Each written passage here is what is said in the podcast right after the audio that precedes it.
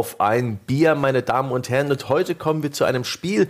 Das ist keiner dieser AAA-Kracher des Herbstes. Es ist ein Spiel, das begann mit 90.000 und 26 Euro. Die sind 2015 zusammengekommen auf Indiegogo und damals hatte der Felix Klein von äh, einem kleinen Entwicklerstudio namens Radical Fish Games die Vision eines Oldschool-Rollenspiels mit einigen modernen Gameplay-Elementen. Der Plan war, das im ersten Quartal 2016 fertig zu haben. Jetzt ist es Ende September 2018 geworden. Nichtsdestotrotz, Crosscode ist raus. Und ich habe nicht nur André Peschke hier bei mir. Hallo André. Hallo Sebastian der sich dieses Rollenspiel geschnappt und im Urlaub gespielt hat, sondern eben auch den Mitgründer von Radical Fish Games und den Initiator dieser Indiegogo-Kampagne, der uns auch ein bisschen was über die Spielentwicklungsgeschichte erzählen kann, Felix Klein. Hallo Felix. Hallo. Und Felix, vielleicht ist es äh, am besten, wenn du ganz kurz erklärst, wie du zu diesem Projekt gekommen bist, ähm, wieso Crosscode entstand, wie, wieso du es auf Indiegogo gebracht hast, wo, ja, wo, wo, wo das alles einen Anfang nahm? Äh, das hat schon viele Jahre vor Indiegogo angefangen. Das war ungefähr Weihnachten 2011 tatsächlich, ähm, wo ich mir die Impact.js Engine runtergeladen habe. Das ist so eine HTML5 Game Engine und dann damit rumexperimentiert habe und daraus ist quasi dieses Projekt entstanden. Da kam schon nach einem Jahr recht viele Leute dazu, die ich halt kannte schon seit längerer Zeit. Und so ist dann Radical Fish Games entstanden und dann, nachdem wir da zwei, drei Jahre an der Grundlage gearbeitet haben, haben wir dann 2015 Crowdfunding gemacht, sind dann kurz danach in Early Access gegangen und nach nur drei oder viermal Release verschieben ist es nun endlich fertig geworden. So eine Richtung. noch ganz frisch. Und ich habe auch gesehen, es gibt schon Day One Patches. Uh, läuft einigermaßen der Launch? Seid ihr zufrieden oder müsst ihr noch hektisch hinter den Kulissen äh, Schrauben und Lecks flicken? Also die ersten paar Tagen waren so ziemlich die Hölle. Das war, ähm, gab einige Probleme, die recht kritisch sind. Also dass das Spiel gecrashed ist bei recht vielen Leuten, was irgendwie unerwartet ist, weil wir hatten natürlich eine recht lange Beta gehabt und das Problem hatte niemand unserer Beta-Tester. Das ist so ein, ein, technisches Problem, was vielleicht bei eins bis vielleicht maximal fünf Prozent der Spieler eintritt. Aber wenn die sich alle melden, ist das natürlich schon sehr auffällig und deswegen muss man da schnell was machen. Und das ist ähm, vor allem das sehr technischer Natur gewesen. Nicht mal wirklich ein Problem mit dem Gamecode, sondern sehr mehr so mit der Engine, mit der Technologie, mit der wir das ausführen, gab es ein Problem. Und äh, das haben wir jetzt halbwegs gelöst bekommen. Es ist noch nicht ideal. Äh, wir sind dann auch dran, die nächsten Tage hoffentlich eine Lösung zu finden, die besser funktioniert. Ähm, aber jetzt so langsam wird's äh, wieder ein bisschen angenehmer. Es ist noch recht viel los. Wir müssen halt immer wieder ins Teamforum einen Blick drauf halten, aber es sind das, die kritischen Probleme sind weg momentan. Okay. Also hast du ein bisschen Zeit und Muße für dieses Gespräch? Genau, das sollte momentan gehen. Das ist gut. Und letztendlich, Crosscode ist ein Action-Rollenspiel. Eines, das sich vom äh, visuellen Stil ganz klar in die 16-Bit-Ära einordnet. Äh, hat ja auch eine relativ geringe Auflösung von 568 x 320, glaube ich. Das ist super, super komische Auflösung, die nirgendwo drauf passt. Also, ähm, ja. Hat ja auch nichts mit PAL zu tun. Da nee, war ich voll überrascht. Ich, ich, kann, ich kann euch sagen, wie die entstanden ist. Das war ganz ähnlich am Anfang. Ähm, das war halt ein HTML5-Spiel und deswegen am Anfang wollte, war HTML5 halt immer für Mobile. Habe ich gedacht, ja, können wir versuchen, auf ein, auf ein iPhone zu laufen zu bekommen. Also habe ich mir damals vom iPhone 4 oder 3, also ein ganz altes, was halt äh, noch so richtig schon rund war und alles, ähm, also dann kannten wir nicht. Da haben wir dann, habe ich darauf die Auflösung optimiert. Und dann irgendwann das war halt nicht mal 16 zu 9 und dann wurde die einfach auf 16 zu 9 vergrößert. Und dann kam, dadurch entstand diese komische Auflösung. Und dann haben wir halt jahrelang damit entwickelt, kam nie dazu, das mal anzupassen. Und dann haben wir halt alle möglichen Menüs, äh, die ganzen Szenen und so weiter quasi mit dieser Auflösung gemacht. Und dann irgendwann ist uns aufgefallen, irgendwie passt die nirgends. Vielleicht könnte man das größer machen, dann müssten wir alles umdesignen. Er gesagt, nee, haben wir keinen Bock drauf. Deswegen haben wir jetzt diese komische Auflösung. Tja. Habt ihr es dann so nicht je bereut, gehen. Äh, mit dem HTML zu arbeiten? Das ist ja sehr ungewöhnlich. Sieht man nicht häufig, dass irgendwo beim Spielstart irgendwo so ein HTML-Logo erscheint. Ja, ist ein bisschen gemischte Sache. Also über die meiste Zeit lief es eigentlich ziemlich gut. Ähm, also generell, es ist halt, naja, mit Technologie ist es halt immer so, man wählt halt das, womit man gut arbeiten kann, womit man vertraut ist. Viele Leute haben eine allergische Reaktion bei JavaScript. Ich selber ähm, mag die Sprache tatsächlich. Es ist halt, ich habe auch schon mit C++ in Java gearbeitet, aber JavaScript hat so, kann man sehr leicht und flott mitarbeiten und man muss sich mit so Typsicherheit rumschlagen, was mich persönlich nie so anspricht. Also es sind halt solche Details und mit der technischen Grundlage haben wir dann quasi angefangen und es lief einfach, ja, es lief halt gut. Das war halt genau zu der Zeit, wo HTML5 auch diesen Push gemacht hat, dass Spielentwicklung damit tatsächlich möglich ist, also dass die nötigen Schnittstellen entwickelt wurden. Und das hat halt so tendenziell den Vorteil, dass man sehr gut die Engine und das Spiel verbinden kann. Man kann auch sehr gut Tools entwickeln, was für uns sehr wichtig ist, weil wir halt sehr viel Content haben. Das war nur deshalb äh, möglich, so viel Content zu machen, weil wir halt gute Tools haben, um den quasi zu entwickeln, dass es nicht nur Programmierer machen müssen. Und äh, in dieser Hinsicht war es halt sehr angenehm, damit zu arbeiten. Der Nachteil ist halt, dass ähm, bei der User Experience das nicht immer optimal ist. Es, das Spiel läuft leider nicht bei allen Leuten optimal, vor allem so Sachen wie Gamepads werden oft nicht erkannt, wo es meistens eine Lösung gibt, aber muss ich halt immer mit rumschlagen und dann heißt es halt immer, bei allen anderen Spielen läuft es doch gut, warum nicht bei Crosscode? Und das ist, naja, bei HTML5 halt leider nicht so gut äh, damit umgeht wie andere Technologien. Und jetzt gerade beim Release, diese ganzen Crashes, die wir haben, sind mehr oder weniger, weil HTML5 einfach eine suboptimale Implementierung hat, speziell was äh, Soundwiedergabe angeht. Dass da aus irgendeinem Grund sehr exzessiv mit Speicher umgegangen wird, dass das auch stellenweise Evente sogar liegt, gibt es zumindest den, den Verdacht. Und das führt dann dazu, dass das Spiel sehr gerne crasht. Und das ist etwas, wo wir sehr schwer was machen können. Wir müssten uns im Wesentlichen an der Entwicklung von Browsern beteiligen, was wir jetzt eventuell auch überlegen zu machen, weil es ist halt Open Source, aber das ist halt eher so Zukunftsmusik und deswegen müssen wir uns jetzt mit irgendwelchen, also versuchen, irgendwelche Kompromisslösungen zu finden und das ist natürlich, ja, fragt man sich schon, wäre es nicht vielleicht einfacher gewesen mit einer anderen Engine. Also das Ding ist, es haben halt so viel schon aufgebaut mit HTML5, dass wir nur sehr ungern wechseln würden tatsächlich. Ja, verständlich. Aber wir sollten wahrscheinlich erstmal jetzt anfangen, ein bisschen mehr zu erklären, was, was Crosscode mhm. eigentlich ist, ja, ja. hätte ich gesagt. Genau. Ist, Sebastian hat es ja schon erzählt, es ist ein, ein Action-Rollenspiel. Es äh, ist, glaube ich, in der Anmutung sicherlich absichtlich so eine 16-Bit-Ära-Grafik. Es ist so nachempfunden den Spielen vom Super NES in der Richtung, würde ich sagen. Genau. Korrekt? Ja. ja. Genau. Und man spielt ähm, äh, darin spielt man Lea. Lea, da geht es jetzt so ein bisschen los. Die Geschichte von Crossworlds ist relativ, äh, Entschuldigung, von Crosscode ist relativ verschachtelt. Also man spielt Lea. Lea ist ein Avatar in einem MMOG, einem virtuellen Spiel im Spiel namens Crossworlds. Und Crossworlds wiederum ist aber ein MMOG mit einem besonderen Kniff, denn es findet innerhalb dieser Spielwelt in der realen Welt statt. Da wurde ein ganzer Mond umgewidmet zum Spielareal und es wird durch eine fantastische Technologie, so eine Art dynamische Materie, die sich über Programmcode steuern lässt, werden dort Avatare erschaffen. Also die existieren dann eben physisch auf diesem Mond, können aber dort eben virtuell mit anderen äh, Elementen aus dieser Materie interagieren und Lea hat kein, hat ihr Gedächtnis verloren und es gibt eine Merkwürdigkeit, dass sie sich anscheinend nicht wirklich aus diesem Spiel auslocken kann. Und es geht dann in erster Linie so ein bisschen um dieses zentrale Mysterium natürlich erstmal, was ist tatsächlich vorher passiert, wer ist Lea wirklich und was ist hier los? Habe ich das so richtig wiedergegeben? Ja, so ziemlich. Das passt. Okay, cool. Ja, und in, darum geht's und man äh, spielt das Ganze in so einer Mischung. Es gibt einmal relativ größere, ich nenne sie mal Oberweltpassagen. Da ist es dann so, da findet man Quest-Hubs, in denen kann man eine ganze Reihe von Nebenquests annehmen. Es gibt sehr viele Umgebungsrätsel in dieser Oberwelt. Also man sieht irgendwo eine Kiste und die Frage ist, wie komme ich denn jetzt dorthin? Die Figur springt automatisch ähm, es gibt dann so ein bisschen wie diese Jump Pads in Quake 3. Ja, es gibt so kleine Plattformen, mit denen man eine Höhenebene oder auch mehrere Höhenebenen jeweils hochkommen kann. Die müssen häufig erst durch Schalter aktiviert werden und so weiter. Das heißt, man muss sich immer umschauen, wo gibt es einen Schalter. Es gibt dann häufig Rätsel, wie komme ich zu dem Schalter hin, wie kann ich den erreichen. Das lässt sich dann häufig wiederum lösen, dadurch, dass man im Laufe des Spiels verschiedene Elemente hinzugewinnt, die unterschiedliche Elementarangriffe bedeuten, die sich unterschiedlich einsetzen lassen. In der Hinsicht ist es dann auch so ein bisschen ein Metroidvania.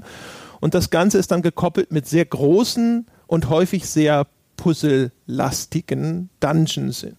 in denen es dann halt zum Beispiel darum geht, äh, auch wieder zu gucken, wie kriege ich hier einen Schalter aktiviert, der die Tür zum nächsten Raum öffnet. Ja, ich weiß gar nicht, ob das, äh, das ist sozusagen noch, noch nur an der Oberfläche gekratzt. Felix, korrigiere mich, wenn ich was vergessen oder falsch dargestellt habe. Ja, man könnte noch erwähnen, dass das Spiel auch recht viele Quests hat.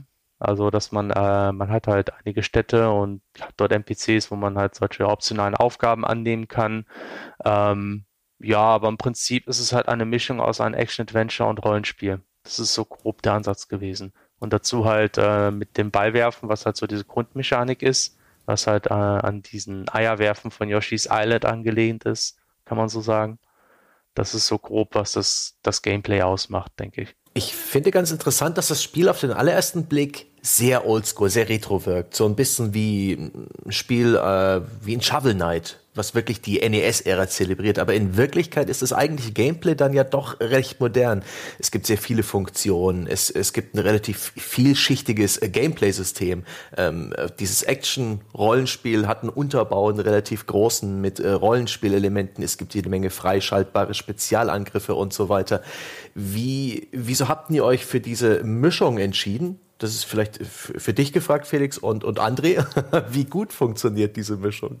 Also vielleicht fangen wir erstmal mit der Inception an, also diesen, äh, die Idee dafür, praktisch so zwei Dinge zusammenzubauen, die eigentlich gar nicht zueinander passen auf den ersten Blick. Ja, also ich meine, grundsätzlich sind wir der Meinung, dass es, wenn man versucht, möchte heutzutage diese Retro-Erfahrung aufleben zu lassen, es ist immer eine gute Idee zu, zu modernisieren. Also im Prinzip äh, zu schauen, okay, was hat sich jetzt bei den Spielen entwickelt, jetzt unabhängig von dem Grafikstil, was man besser machen kann. Ähm, wir haben uns halt an alten Super Nintendo-Spielen inspiriert. Ein gutes Beispiel ist Secret of Mana. Da kam jetzt zum Beispiel auch das Remake raus. Die haben halt die Grafik aufpoliert aber das Gameplay sei identisch gelassen. Also ungefähr so das, das Gegenteil von dem, was wir gemacht haben. Und äh, man sieht halt auch, dass die Reception da eher stellenweise gemischt war, weil, na gut, das, das Kampfsystem von Sick of Manas war zu der Zeit halt richtig cool, ist aber nicht unbedingt gut gealtert, weil es war halt stellenweise einfach wegen technischen Einschränkungen so, wie es war. Ein ähnliches Beispiel ist Terranigma. Das ist auch ein Super Nintendo-Spiel, was auch ein Action-Kampfsystem hatte se selber Grafikstil wie Crosscode, natürlich geringe Auflösung. Ähm, das Kampfsystem war halt darauf optimiert, dass man mit einem Nintendo-Controller spielt, das heißt mit einem D-Pad. Äh, man konnte schnell herumlaufen, aber man, Ausweichen war eher awkward, also es gab kein spezielles Ausweichen. Und äh, es hat sich für die Zeit schon sehr cool angefühlt, aber wenn man das mit heutigen Spielen vergleicht, ist es halt trotzdem einfach etwas veraltet.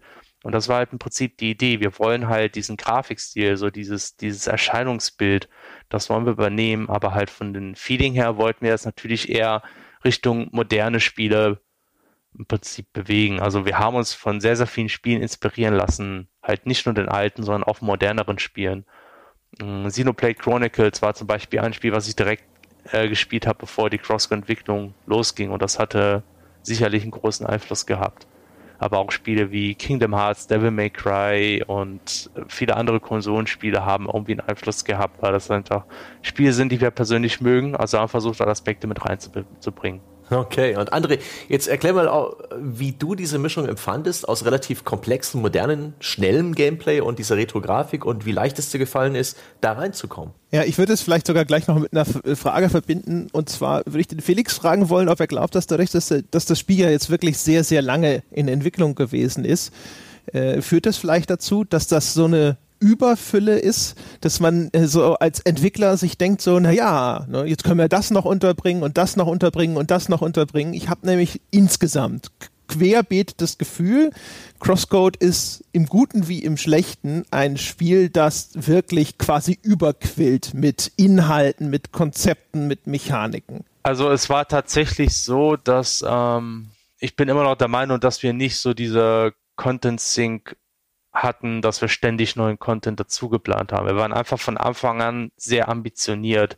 Ich denke, wir haben uns einfach ein bisschen übernommen, was verschiedene Aspekte angeht. Also einmal, dass wir Dungeons gemacht haben, die dann plötzlich zu lang waren. Das war mehr oder weniger einfach der erste Dungeon war also der erste richtige Dungeon, der war quasi nach dem Bauchgefühl entwickelt worden, ohne groß zu testen. Das war so quasi wasserfallmäßig einfach runterentwickelt, da war fertig.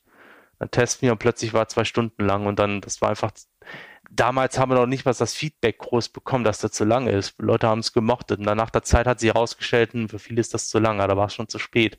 Es ist halt immer sehr stressig, Content äh, ein, kleiner zu machen. Also im Wesentlichen will man es nicht, weil man halt Content quasi wegwirft. Aufspalten ist sehr viel Arbeit und äh, es hat immer das Risiko, dass die Leute, die es bereits kennen, sich beschweren. Deswegen haben wir uns entschieden, das einfach dabei zu lassen. Dann halt dieser Quest-Aspekt. Ähm, da wir haben halt irgendwann ziemlich viel. Am Anfang gab es keine Quests, aber wir haben halt das MMO-Setting. Haben wir gesagt, wenn wir schon ein MMO-Setting haben, dann sollte es auch Quests geben. Und dann haben wir halt Quests implementiert. Ähnlich auch mit Party-Members. Ähm, das ist halt sehr, sehr viel Zeug, was dort gemischt wurde. Das ist schon richtig. Äh, aber im Prinzip war es tatsächlich von Anfang an, also schon ziemlich früh war das der Plan, in diese Richtung zu gehen, auf jeden Fall. Und irgendwann haben wir dann entsprechend auch, ähm, zumindest was große Features angeht, nichts groß Neues mehr gemacht. Und dann wurde nur noch so in kleinen Details, äh, also im Prinzip wurden dann einfach mehr Variationen eingebaut, zum Beispiel mehr Puzzle-Elemente, mehr Gegner und so weiter. Und das, das Witzige ist halt, dass wir es halt geschafft haben, stellenweise aus den Puzzle-Elementen und aus der technischen Grundlage, die wir hatten, ganz andere Mechaniken hervorzuwecken. Das Spiel hat ja sogar ein Tower Defense Minispiel und so ein Kram. Das ist alles so Zeug, was, ähm, das ist quasi aufgebaut aus diesen Grundmechaniken, die eh schon drin waren und eigentlich in erster Linie dazu da, damit einfach das Gameplay nicht so einheitlich wird. Das sehe ich jetzt nicht so direkt als ein Content Sync Problematik an. Aber das, ja, wie gesagt, es ist nicht so, dass wir halt mit der Zeit immer und mehr, immer mehr Ideen hatten. Wir haben sogar Zeug geschnitten. Also wir haben sogar ein bisschen was äh, weggelassen im Endeffekt, äh, weil es ein paar Sachen waren dann doch ein bisschen zu umfangreich geplant. Okay, also vielleicht, wenn ich noch ganz kurz äh, mal das so ein bisschen ausführen darf, weil damit ich auch deine eigentliche Frage beantworte, Sebastian. Ähm, ich finde nämlich der Einstieg in Crosscode, äh, der ist tatsächlich erstmal überwältigend, weil man wird erstmal konfrontiert mit einer Kampfmechanik, so die auch schon in den allerersten Spielstunden finde ich eine relativ starke Bandbreite entfaltet. Ne? Man kann seinen Schuss aufladen, man kann überhaupt schießen. Wenn man normal schießt, dann passiert das erstmal in so einem Korridor, wo eine gewisse Streuung ist. Wenn man diesen Charged Shot macht, dann ist der präzise. Der hat auch noch so eine Knockback-Mechanik, die man manchmal gezielt einsetzen muss, dass die Gegner zurückstößt. Man hat einen Nahkampf, man hat Spezialangriffe im Nahkampf man hat einen Schild, man hat einen Dodge, es gibt Dodge Cancel Moves, es gibt eine Break Mechanik, bei denen äh, Gegner kurzzeitig auch in so einen Stun versetzt werden, wo sie dann so ein bisschen hilflos sind. Es kommen später dann halt noch diese zusätzlichen Elementarangriffe hinzu, die dann auch, auch noch elementare Schwächen bei den Gegnern äh, mitbringen. Es gibt zu jedem Element einen eigenen Skilltree, der nicht irrsinnig übersichtlich ist. Dann kommt man in das Spiel rein, man hat die eine, die Meta-Story sozusagen um Lea, die dann mit Sergei, das ist so ein äh, Kontakt in der realen Welt, mit dem sie kommuniziert, spricht. Es gibt die Geschichte von Lea, die sie im MMO erlebt. Es gibt dann auch noch die Lore, die zu Crossworlds gehört, die dann auch noch über verschiedene Gottheiten spricht. Es gibt vier Fraktionen, die eigene Unterabteilungen haben. Also es gibt diese Fall Divers, aber die heißen dann nicht Fall Divers, das ist dann da die Venture Alliance und das ist dort wieder was anderes. Also das ganze Spiel am Anfang bricht so über einen herein und ich habe am Anfang wirklich erstmal wie die Kuh vom Berg gestanden und gedacht so, um Gottes Willen, ich, werde das, werd das nie beherrschen. Es ist dann nach hinten raus in vielen Fällen so, insbesondere das Kampfsystem, das, äh, wenn man es dann erstmal drin hat und wie sich das dann im weiteren Spielverlauf auch ausbaut und mit einer, welch, was für eine Vielfalt ihr aus diesem System rausholt, ist fantastisch. Aber der Anfang ist erstmal so ein, du stehst am Strand und es kommt dieser Tsunami. Ja, ja, also ich kann das verstehen. Das ist, ähm, also erstmal diese Meta-Story ist natürlich ähm, einfach so ein gewisser Brennpunkt. Das, das ist halt aus dieser Idee, ja, wir haben am Spiel ein Spiel entstanden halt viel dieser Problematiken, weil wir im Prinzip plötzlich zwei Storylines hatten und wir wollten das halt irgendwie halbwegs glaubwürdig interessant halten. Aus meiner Sicht war die Priorität eigentlich immer auf die Hauptstory. Wir wollten deswegen auch die ganze MMO-Story auch relativ simpel halten. Und ich meine, ja, wir haben dort sehr viele Fraktionen, die haben natürlich alle einen Namen. Das ist ähm, im Prinzip für einen Spieler mehr oder weniger irrelevant. Man kann sich das natürlich anschauen und dann einfach schnell wieder vergessen. Aber das weiß man natürlich nicht unbedingt, wenn man da gerade frisch reingeht. Das ist halt ein bisschen das Problem. Und ähm, ja, dass, dass halt diese Metastory da ist, dass man manchmal nicht weiß, was was ist, das ist natürlich auch verwirrend und das ist ähm, auch ein Grund, warum wir das auch wahrscheinlich in Zukunft nicht nochmal machen werden. Das war halt meine Erfahrung und es hat halt auch Vorteile, sowas zu machen, aber es ist halt auch, äh, wie du schon sagst, äh, dass natürlich dann sehr viel auf einmal kommt, äh, dass halt die Komplexität unnötig oft ansteigt, dass man manchmal in einer komischen Erklärungsnot ankommt, was halt so ein, das ist noch ein ganz anderer Aspekt von wegen, jetzt haben wir den Apollo als einen Gegner. Apollo ist nicht hundertprozentig auf Spielerlevel, weil es halt ein Spieler ist, muss man erwarten die Leute, dass er exakt dieselben äh, Regeln hat wie Lea, was natürlich gameplaymäßig nicht unbedingt gut funktioniert. Also kommt man da in so eine Erklärungsnot. Solche Sachen halt machen das Setting halt irgendwie problematisch leider. Ähm, und ich stimme auch zu, dass das äh, Pacing am Anfang, ich meine, ich persönlich finde, dass speziell das Tutorial auf dem Cargo-Ship sehe seh ich jetzt nicht als problematisch in der Hinsicht, dass dort viel passiert. Da beschweren sich sogar Leute, dass es irgendwie zu langsam ist, tendenziell eher. Also viele Leute meinen, dass das Pacing am Anfang zu, zu sehr gestreckt ist. Ich, ich, ich, kann verstehen, dass es sehr, dass es sehr, sehr viel auf einmal ist, wenn man vor allem bei Rookie Harbor ankommt und dann plötzlich ähm, die Quests hat, die ganzen Factions, so viele Leute, mit denen man reden kann, die ganzen Trading-Stände und so ein Kram. Ähm, ich denke, das ist halt auch so eine, so eine Lektion, dass man einfach eventuell überdenken muss, wie man das mit den großen Hubs macht, ob so ein großer Hub so direkt auf, am Anfang kommen soll, ob man das vielleicht nicht besser nach hinten schiebt. Solche Sachen halt. Aber im Prinzip, ich weiß nicht, ob du mal Xenoblade gespielt hast, speziell den zweiten. Ich finde, wenn es um Komplexität geht, dann ist CrossCode immer noch sehr angenehm im Vergleich zu solchen Spielen. Das ist halt einfach so ein bisschen dieser JRPG, JRPG-Ansatz, dass man manchmal mit Zeug zugemüllt wird und zum gewissen Maß mögen wir einfach diese Art von Spiele und deswegen haben wir es so entwickelt. Das ist einfach, wie es halt war. Und ähm, ich finde, man kann es damit auch noch viel, viel mehr übertreiben, als es bei CrossCode ist tatsächlich. Ähm, ich würde äh, genau, ich würde dir zustimmen, dass äh, die, äh, diese Tutorial-Passage auf dem Schiff und sowas, das ist okay. Worauf ich mich bezogen habe, ist halt so, würde ich sagen, vor allem halt hinterher alles so bis zum ersten Dungeon. Danach hatte ich das Gefühl, dann bin ich drin und dann ist auch die Portionierung, was neue Elemente angeht, angenehmer, aber gerade Rookie Harbor hast du selber schon angesprochen. Wenn man sich auch mal anschaut, wie vielen Figuren man begegnet. Ne? Man begegnet zu so dieser ganzen Crew von diesem Cargo-Ship. Sergei gibt es draußen, mit dem man in Kontakt steht. Man trifft Emily, man trifft Apollo. Das sind zwei Avatare. Also man trifft also Leute, die dieses Spiel Crossworlds spielen in Form ihrer Avatare. Die lernt man kennen. Man äh, wuselt durch diese Stadt. Dann gibt es auch noch das Konzept, dass die Seeker, die Seeker ist die Gruppierung der Spieler in Crossworlds und dann lernt man quasi kennen, was die da machen, dass sie dann diese, äh, diesem Track-Walking frönen sozusagen. Es gibt ja noch den Story-Aspekt, dass ähm, mysteriöse alte Technologie auf Crossworlds vorhanden ist und in denen man sich den Trials, die dieser Track quasi automatisch generiert, um festzustellen, wer würdig ist, die Geheimnisse dieser Technologie zu erfahren, ähm, nähert man sich dem, den, äh, den Geheimnissen, die darin verborgen sind. Das kriegt man beigebracht. In diesem Info-Hub gibt es schon erste Hintergründe zu Crossworlds und so. Und all diese Konzepte und Figuren und sowas, das im Sinn zu behalten, das zu begreifen und das sozusagen mental abzuarbeiten, das ist schon alles sehr, sehr viel zusätzlich zu den ganzen Sachen, die halt auch noch an, auf spielmechanischer Seite an den Spieler weitergegeben werden. Sodass man halt wirklich, also für mich war zumindest am Anfang so ein bisschen der Eindruck, ich weiß nicht, wo oben und unten ist, weil ich auch noch nicht einordnen kann, was davon ist wirklich wichtig, was ist relevant, was kann ich hinterher ignorieren vielleicht, was ist eher so eine optionale Hintergrundinformation. Ja, ja, kann ich verstehen. Also einfach das Problem, im Prinzip sollte eigentlich der MMO-Plot nicht besonders groß im Vordergrund stehen, aber dann war im Wesentlichen da diese Idee, okay, man soll das MMO auch halbwegs ernst nehmen müssen, da sollte da ein bisschen Plot sein. Also haben wir da uns dann bisschen dort mehr Mühe gegeben und entsprechend dann etwas äh, tiefer gehende Geschichte entwickelt. Aber im Prinzip hat man ja so gesehen diese Zwickmühle. Entweder man hat ein Setting, was sehr lieblos wirkt und weil halt das in der entsprechende Detailgrad fehlt und da beschweren sich halt die einen Leute. Oder man macht das, man gibt sich halt wirklich die Mühe und man hat dann halt zwei Storylines, die halbwegs komplex sind nebenbei und dann beschweren sich die anderen Leute im Wesentlichen, dass da ja zu viel Komplexität drin ist. Das ist halt mal wieder so ein, so ein Beispiel, wie dass du halt es eigentlich unmöglich ein Recht machen kannst, was das angeht. So sehe ich das zumindest momentan, was das angeht. Also. Ich glaube, es ist ein Strukturproblem. Also in, in welchen Häppchen wird das dann an den Spieler weitergegeben?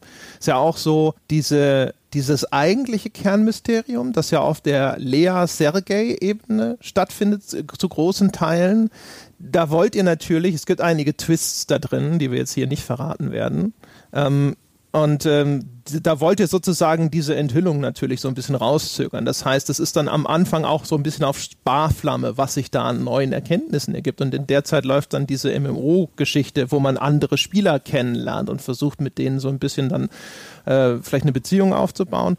Und das, das das äh, alterniert sozusagen. Der Fokus wechselt zwischen diesen beiden Sachen ein bisschen hin und her. Und auch da ist am Anfang immer so ein bisschen, es ist schon sehr, sehr klar natürlich, dass dieses zentrale Mysterium eine große Rolle spielt. Auf der Fokus verlagert sich dann natürlich zwangsläufig erstmal auch so ein bisschen auf diese andere Sache, weil da nicht so wahnsinnig viel vorangeht. Ja, das war im Prinzip die Idee dahinter auch. Ähm, André, mich würde interessieren, äh, es gibt ja diese Hauptcharakterin, die auch aus äh, einem gewissen Grund nicht sprechen kann im Spiel und die in diesem MMO gefangen ist. Und dazu eben noch dieses komplexe Kampfsystem. Wie, wie entwickelten sich für dich diese Story?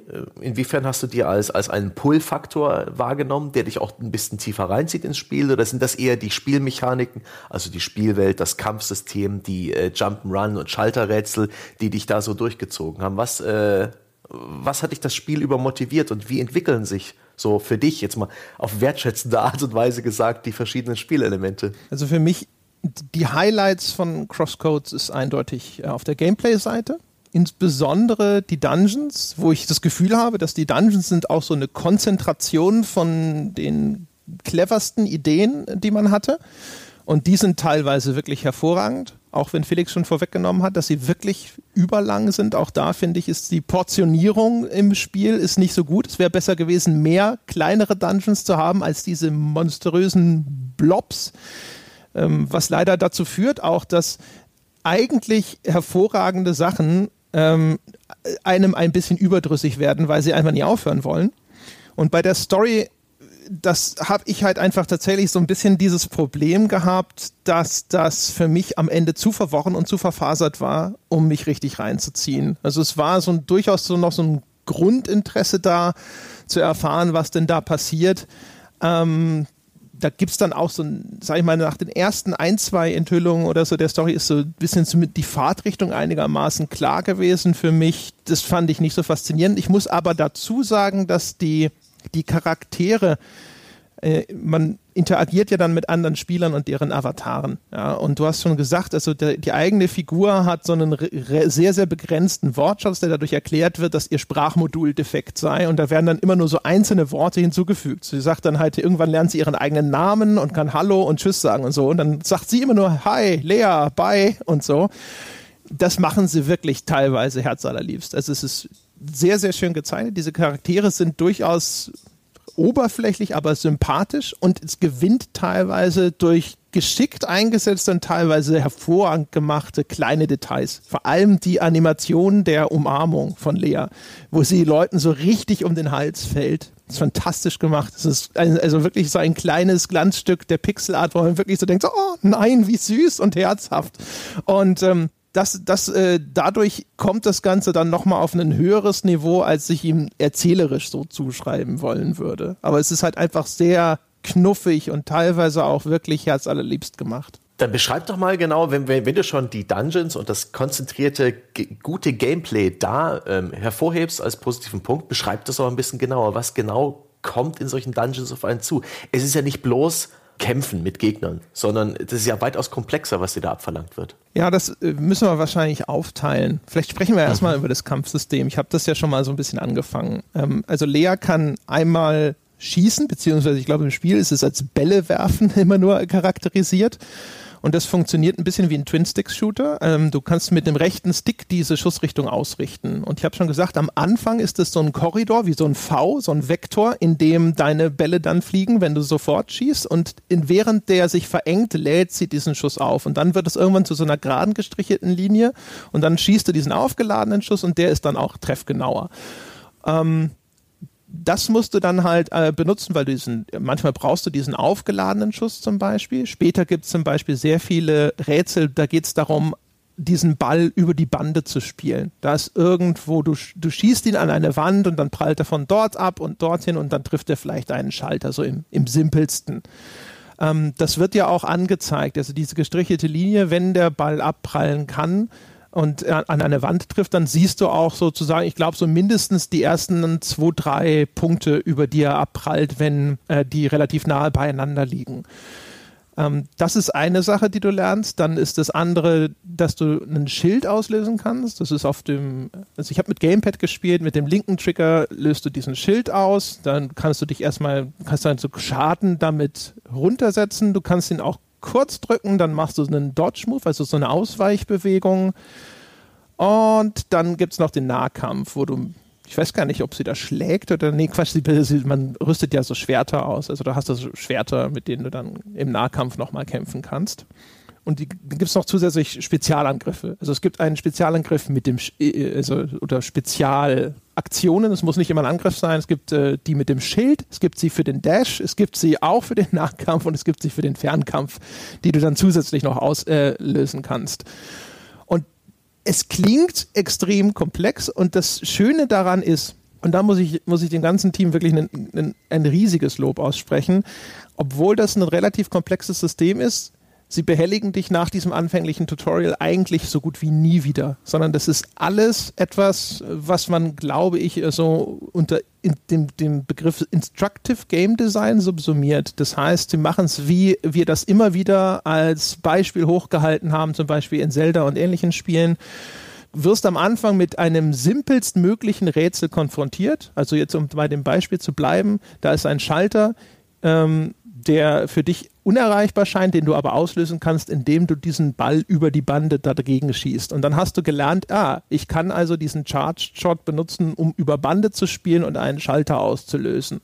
Und genau auf die Art und Weise bringt das Spiel dir dann all seine späteren Mechanismen bei. Es gibt zum Beispiel dann hinterher habe ich einen Eisangriff, mit dem kann ich so Wasserblasen, die in der Luft schweben, einfrieren. Die werden dann zu so einem kleinen Puck, ja, wie so ein Eis Puck beim Eishockey. Und dann gibt es zum Beispiel so Gerätschaften, da ist wie so eine kleine Esse, so eine Kohle so eine glühende Kohle am Boden und wenn ich den Puck da reinschieße, produziert er Wasserdampf, der läuft dann durch so ein Rohr. Das siehst du, wie dann der Wasserdampf durch dieses Rohr wandert, in dem überall so kleine äh, Dampfwolken aufsteigen und dann aktiviert er am Ende einen Schalter. Und auch am Anfang kriegst du nur diese, diese Szene präsentiert und dann denkst du dir, okay, da ist diese Blase. Was kann ich mit dieser Blase machen? Die kann ich, wenn ich normal ohne Eisangriff dagegen schieße, nur bewegen. Mit dem Eisangriff friere ich sie ein. Und dann kann ich sie danach noch durch die Gegend schießen. Aha, probiere ich mal, wenn ich sie da reinschieße, Eis, Feuer. Und dann sehe ich, wie dieser Mechanismus funktioniert. Und dann bauen sie darauf auf und sagen, okay, wir haben dir das hier beigebracht, du bist aus diesem Raum nur rausgekommen, weil du verstanden hast, wie diese Mechanik funktioniert. Jetzt ist die gleiche Mechanik in einem anderen Puzzle nochmal drin, ein bisschen komplexer und so weiter und so fort. Und das ist fantastisch gemacht. Das ist, äh, es funktioniert zu 99 Prozent, würde ich behaupten. Ich habe ein, zwei Stellen gehabt, wo ich hinterher gedacht habe, so, boah, weiß nicht, ob ich also das war jetzt schon schwierig für mich, mir das zu erschließen. Aber ähm, größtenteils äh, einfach Vertrauen darauf, dass der Spieler kein Idiot ist. Und das war extrem angenehm und es ist super lobenswert. Ja, das freut mich zu hören. Ja, das ist, war im Wesentlichen halt genau so Spielen wie Zelda war das quasi äh, inspiriert. Also dieses, ich höre immer oft Organic Game Design oder wie man es nennt, im Prinzip, dass man, dass, dass man da den Spieler zu ermutigt, selber drauf zu kommen wie die Sachen gelöst werden, anstatt es explizit zu sagen. Das ist vor allem halt bei den Puzzle-Elementen war das immer der Ansatz gewesen. Bei RPG-Aspekten ist es ein bisschen schwerer, weil es halt immer sehr menügetrieben ist. Da muss man oftmals äh, ein kurzes Tutorial einblenden wiederum. Hier eine kurze Frage. Habt ihr äh, in eurem Team bereits Erfahrung gemacht mit dem Design von Spielen und dem Release? Oder ist das so euer wirklich erstes großes Erstlingswerk, wo ihr auch sehr viel gelernt habt über das Spieldesign? Also wir entwickeln Spiele schon seit längerer Zeit. Ähm, allerdings halt ist Crosscode unser erstes richtiges kommerzielles Spiel, was auch groß öffentlich wurde. Wir kommen halt aus der RPG Maker Community, falls euch das ein Begriff ist, also der RPG Maker. Na klar. Es ist äh, halt äh, schon, das war, keine Ahnung, 2005 herum, also nee, noch früher, 2000, also keine Ahnung, das war, als ich 16 war, also ungefähr so 16, 17 Jahre her. Da habe ich das, da habe ich mir das runtergeladen, habe dann angefangen, Rollenspiel zu basteln halt rundenbasierte. Ähm, da lernt man zwar nicht unbedingt groß so Puzzle-Design, ähm, aber doch, ein bisschen schon. Also es gab auch einige Puzzle dort, aber man lernt halt vor allem so grundsätzliche Sachen, wie zum Beispiel, wie strukturiert man ein Spiel, äh, vor allem wenn man Cutscenes drin hat. Äh, man lernt ein bisschen was über Pacing, äh, über wie man Charaktere einbaut und so ein Kram. Und das hat uns damit haben halt viele Teammitglieder gearbeitet mit der Software. Darüber haben wir uns auch quasi kennengelernt über das Internet. Und ähm, dann haben wir darüber natürlich viel gelernt, was das Organic Game Design oder allgemein das Puzzle Design angeht. Ich meine, wenn man sich halt mit so Spielentwicklung befasst und gleichzeitig weiter Spiele entwickelt und dann natürlich auch Videos anschaut, äh, heutzutage gibt es ja viele Videos, die über sowas sprechen da entwickelt man halt mit der Zeit ein Bewusstsein für solche Sachen. Und dann, das haben wir halt, zum Glück ist das quasi gekommen, bevor dann die wirkliche Puzzle-Entwicklung bei CrossCode losging. Hm, ich kann nicht sagen, was es genau war. Es ist halt einfach nur eine Mischung aus Erfahrung gewesen im Wesentlichen. Mhm. Es ist wirklich erstaunlich. Also gerade für, also wenn man sich das so anschaut, auch im Vergleich zu dem, was viele andere Spiele heutzutage machen. Also es ist natürlich ein Risiko. Insofern ist es klar, dass das wieder eine von den Sachen ist, die gerade in diesem AAA-Segment äh, eher durch Abwesenheit glänzt. Aber ähm, es ist äh, bemerkenswert, wie gut es funktioniert. Ja, also vielleicht ist es auch simpler, als man sich das vorstellt, weil es ja meistens eben nach diesem Schema abläuft. Erstmal mit einem sehr, sehr simplen Aufbau konfrontieren, den Spieler einfach nur experimentieren lassen. Der wird schon rausfinden, wie das geht. Er kommt auch aus dem Raum nur raus, wenn er es dann geschnallt hat. Aber ich fand es äh, super angenehm und es gilt eigentlich auch für das Kampfsystem insofern als auch da der Anspruch, langsam hochgedreht wird. Und das, ich habe es ja schon beschrieben, es ist ein System, das sehr, sehr viele Elemente hat. Und am Anfang kommst du halt durch, indem du so ein bisschen einfach größtenteils nur auf die Gegner draufschießt oder draufschlägst. Und dann kommen halt die ersten, die von dir aber erwarten, dass du verstanden hast, dass dieser Charge Shot zum Beispiel einen bestimmten Effekt hat, wenn er Gegner trifft. Oder es kommen die ersten Gegner, die von dir verlangen, dass du sie im Nahkampf angehst und die im Fernkampf ständig ausweichen und so gut wie nicht zu treffen sind oder umgekehrt. Sodass dann halt in, innerhalb dieses Areals dann wahrscheinlich für den Entwickler aber wieder klar ist, okay, wenn er hier durch das, wenn er das durchlaufen hat, dann hat er diese Mechanik schon trainiert. Und dann kommt jetzt der, der nächste Aspekt mit hinzu. Und es endet halt wirklich damit, dass du halt am Schluss des Spiels Kämpfe hast, in dem du wirklich fließend zwischen Ausweichen, Blocken, den verschiedenen Elementen wechseln musst, erkennen musst, auch wie das Spiel Sachen kommuniziert. Und das macht es aber erfreulich kohärent. Also das heißt, wenn ein Gegner später auf einmal von einer roten Blase umgeben ist, kannst du davon ausgehen, dass der wahrscheinlich jetzt gerade in seinem Feuermodus ist und deswegen gegen dieses Eiselement wahrscheinlich gerade ein bisschen empfindlich ist. Und dann wechselst du halt darauf und das siehe da, das funktioniert. Ja, also das heißt, so eine klare Sprache des Spiels, dass es halt lesbar bleibt, das ist äh, sehr schön durchexerziert die Art und Weise, wie nach und nach verlangt wird vom Spieler, diese äh, verschiedenen Elemente auch wirklich alle einzusetzen und zu verstehen und wie man dann das Gefühl hat, dass man wirklich als Spieler in den Fähigkeiten auch gewachsen ist, dass es eben Player-Skill, Wachstum gibt und nicht nur der Charakter-Skill angestiegen ist. Also das waren wirklich so, da hatte ich sehr, sehr viele Momente, wo ich echt gedacht habe, das ist sehr cool. Und ich hatte auch schon, ja gut, jetzt kann ich nicht mehr sagen, das hatte ich schon länger nicht mehr, weil jetzt mit äh, sowas wie Cuphead und Celeste in letzter Zeit viele Spiele rausgekommen sind, die sich auch getraut haben, dir spielmechanisch ein bisschen was abzuverlangen, aber CrossCode macht es auf jeden Fall ebenfalls exzellent. Und nur ist auch dieses Kampfsystem, wie du schon angedeutet hast, einer dieser Bullet Point äh, Faktoren im Spiel, wo man so richtig viel aufzählen kann. Äh, fünf Fähigkeitenbäume, 92 Spezialangriffe, vier Elemente, Hitze, Kälte, Schock und Welle. Dazu gibt's noch Gegenstände, Rüstung, Erfahrungspunkte und so weiter. Ist diese Masse an, an, an Aspekten bei diesem Kampfsystem nicht bloß an den Einzelteilen, sondern auch sozusagen an den Bausteinen, die man da reinsetzen kann, ist die, ist die nötig? Äh, spürst du die? Bringt die dir was? Spürst du dadurch auch im Spielverlauf ein gewisses Wachstum? Ähm, so was deine Skills angeht und auch die, die Skills deines Spiel, deiner Spielfigur, ist das positiv? Oder ist es vielleicht auch ein Punkt, wo, wo die Devs vielleicht eine Schippe zu viel drauf getan haben? Wie Mutti, die es manchmal etwas zu gut meint, wenn sie Mittagessen serviert. Da bin ich mal gespannt, was der Felix sagt. Also ehrlich gesagt, wenn ich etwas identifizieren sollte, was ich am ehesten spielmechanisch verzichtbar finde, ist es dieses Rollenspielsystem. Ähm, die unterschiedlichen Elemente, die sind toll, die, äh, da erfüllt jedes auch so seine Rolle. Ähm, vielleicht natürlich noch die Spezialangriffe, aber zwischendrin hier nochmal, du kannst hier deine Attacke 10% hoch und sonst irgendwas. Das also in einem Spiel, das ohnehin schon ja so ein Füllhorn ist in vielerlei Hinsicht, das ist tatsächlich das, wo ich am ehesten sagen würde, das hat mir nicht viel gegeben. Es hat mich häufig eher gestört, wenn dann, das, die, das nennen sie Circuits, ja, also wie so Schaltkreise, die dazukommen, neu, wenn du dann ein neues Element in einem der Dungeons freigespielt hast und mir dann diesen Überblick zu verschaffen, was gibt's denn da jetzt schon wieder, was kann ich denn hier, was ist diese neue Spezialattacke, wie funktioniert die, in welchen Situationen ist die für mich brauchbar und so.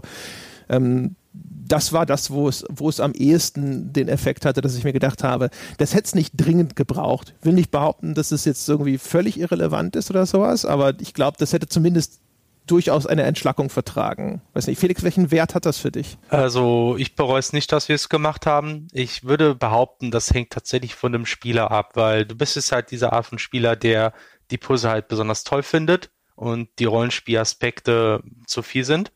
Es gibt auf dem anderen Spe am anderen Ende vom Spektrum gibt es halt Leute, die genau andersrum denken, die meinen, ha, die Rollenspielaspekte sind super, ähm, aber die Puzzle gehen mir auf den Nerv. Also, die haben wir halt auch, mal häufig sogar.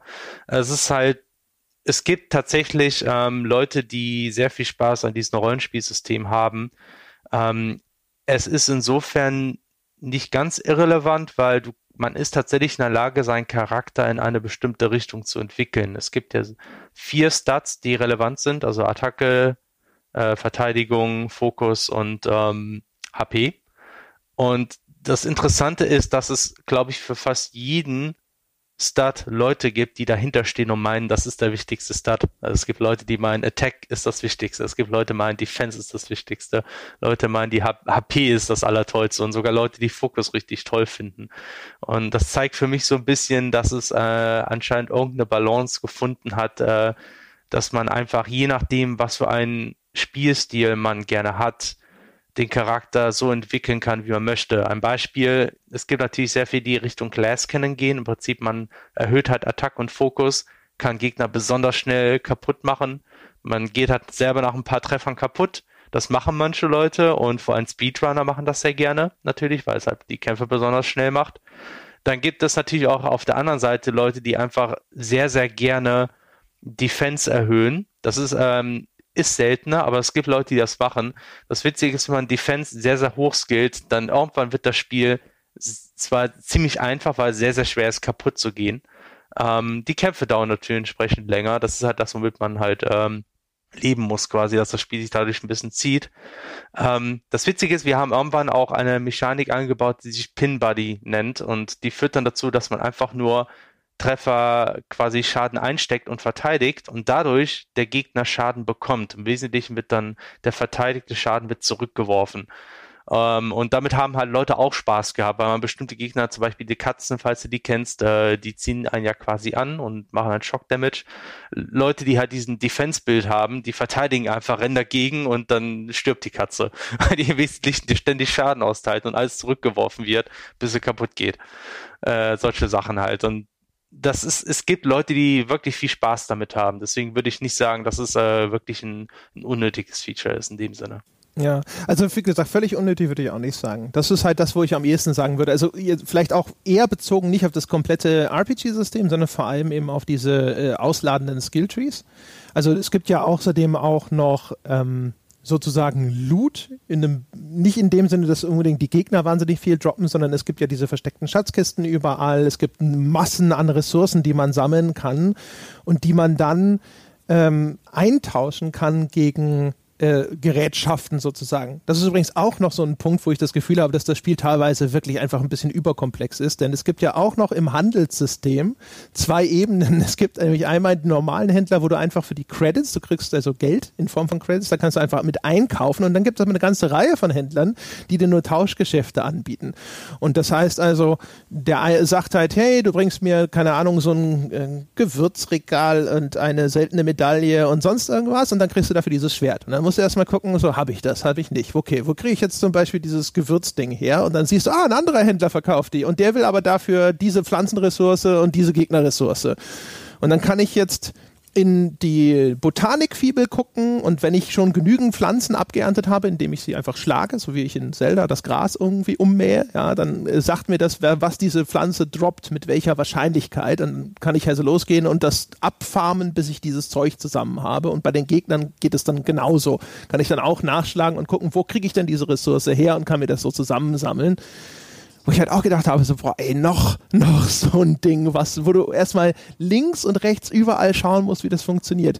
Also ich gebe dir sicher recht, äh, je nachdem, wie der Spielertypus aussieht und was einen persönlich fasziniert, werden vielleicht andere Menschen sagen, ja, das ist doch toll, ja, ah, all diese verschiedenen Ebenen, ja, diese Schichten, es ist wie eine Zwiebel. Ähm, nur, wie gesagt, also dadurch, dass das Spiel sowieso schon echt sehr, sehr zwiebelig ist, äh, wenn ich irgendwo den Rotstift hätte ansetzen sollen, persönlich, ich hätte gesagt, da sind äh, Systeme, die, also gerade bei diesem Skillsystem mit hier plus 10%, da plus 4% und sowas, das fügt auch, finde ich, der Welt der Spiele nichts Neues hinzu, während ihr gerade bei den Puzzles zum Beispiel und so sehr viele Dinge macht, die ich sehr originell fand und wo ich das Gefühl habe, das ist wirklich bereichernd. Jo, also ich kann insofern zustimmen. Also ich hatte persönlich auch manchmal den Eindruck, dass es ein bisschen zu viel ist. Ähm, deswegen denke, denke ich auch, dass wir tendenziell beim nächsten Projekt vielleicht versuchen, die Balance ein bisschen, also dass wir es vielleicht nicht ganz so sehr übertreiben. Vor allem will ich halt versuchen, die Kurve ein bisschen besser zu gestalten, dass man nicht am Anfang zu sehr überwältigt wird mit Optionen. Ähm, ja, das ist, muss ich halt zeigen. Ich kann mir dann vorstellen, dass am nächsten Projekt Leute meinen, ach, Crosscode, das hat einen richtig Tiefe gegeben, jetzt wird wieder alles so einfach. Ich kann mir schon vorstellen, dass sowas dann wieder kommen wird. Aber ja, es ist halt, das ist halt das Dilemma. Ähm, ja, ich meine, das ist halt, ja, das ist auf jeden Fall ist ein, ist eine valide Meinung, sagen wir es so, ist halt eine Meinung. Äh, wie ist denn das, Felix? Das Spiel ist nun schon eine ganze, ganze Weile im Steam Early Access gelaufen. Im, ich glaube, Mai 2015 seid ihr da ins Early Access gegangen. Hattet also über drei Jahre Zeit, da User-Feedback einzuholen und da langsam das Spiel Richtung Fertigstellen zu bringen. Was genau habt ihr da aus der Phase mitgenommen? Ist in dieser Zeit auch noch das gesamte Gesamtpaket sozusagen von Crosscode entstanden? Also mit diesen ganzen Systemen, über die wir gerade gesprochen haben und auch die ganze Spielbalance der verschiedenen Systeme? Oder habt ihr in der Phase eher Inhalte geschaffen, neue Dungeons, neue Welten, mehr Story. Und in welcher Form habt ihr aus dieser Early Access Phase gelernt? Äh, Early Access war für uns generell eine sehr gute Erfahrung. Wir haben das so gemacht, dass die Mechaniken schon sehr weit entwickelt waren, als Early Access anfing. Also im Prinzip das Rollenspielsystem war schon da. Es gab auch schon den Skilltree, äh, dass man Charakter, Equipment und all diese Sachen, also das ganze Character Building war in der Grund war Grundausstattung schon da. Es gab ein paar Aspekte, die dann relativ früh dazu kamen. Quests kamen in einen der ersten Early Access Updates dazu. Äh, Partymitglieder kamen dann auch relativ früh dazu. Und ähm, dann haben wir uns tatsächlich hauptsächlich darauf konzentriert, Content zu entwickeln. Ähm, das Early Access hat trotzdem geholfen, dass wir quasi Feedback bekommen haben, äh, wie man das Spiel in einiger Hinsicht noch besser machen kann. Also vor allem viele Quality of Life Features wurden hinzugefügt, die Leute halt gerne haben wollten. Die Trader Collection, die man im Menü hat, das Botanics Menü, das waren alles Features, die sich Leute gewünscht haben, damit man halt etwas mehr Überblick behält über, ganze, über die ganze Komplexität. Und das ist halt quasi entstanden, weil wir dieses Feedback äh, von Early Access hatten zum Beispiel. Wie ist denn das, wenn ich mal ganz kurz nochmal eine, äh, was mich interessieren würde, ist, ähm, das Spiel ist ja echt schon durchaus anspruchsvoll. Äh, hattet ihr Leute, die gesagt haben, das ist mir zu schwer? Oder habt ihr das Gefühl so, nö, die, die Menschen sind zufrieden? Ich weiß nicht, weil ich habe gedacht, so, es, es funktioniert, einerseits, also ich hatte ja schon, schon gesagt, die Art und Weise, wie diese Schwierigkeitsgradsprogression in dem Spiel aussieht, also in, in welchen Abständen oder ab welchem Punkt es besti bestimmte Fähigkeiten beim Spieler voraussetzt, das macht es sehr, sehr gut.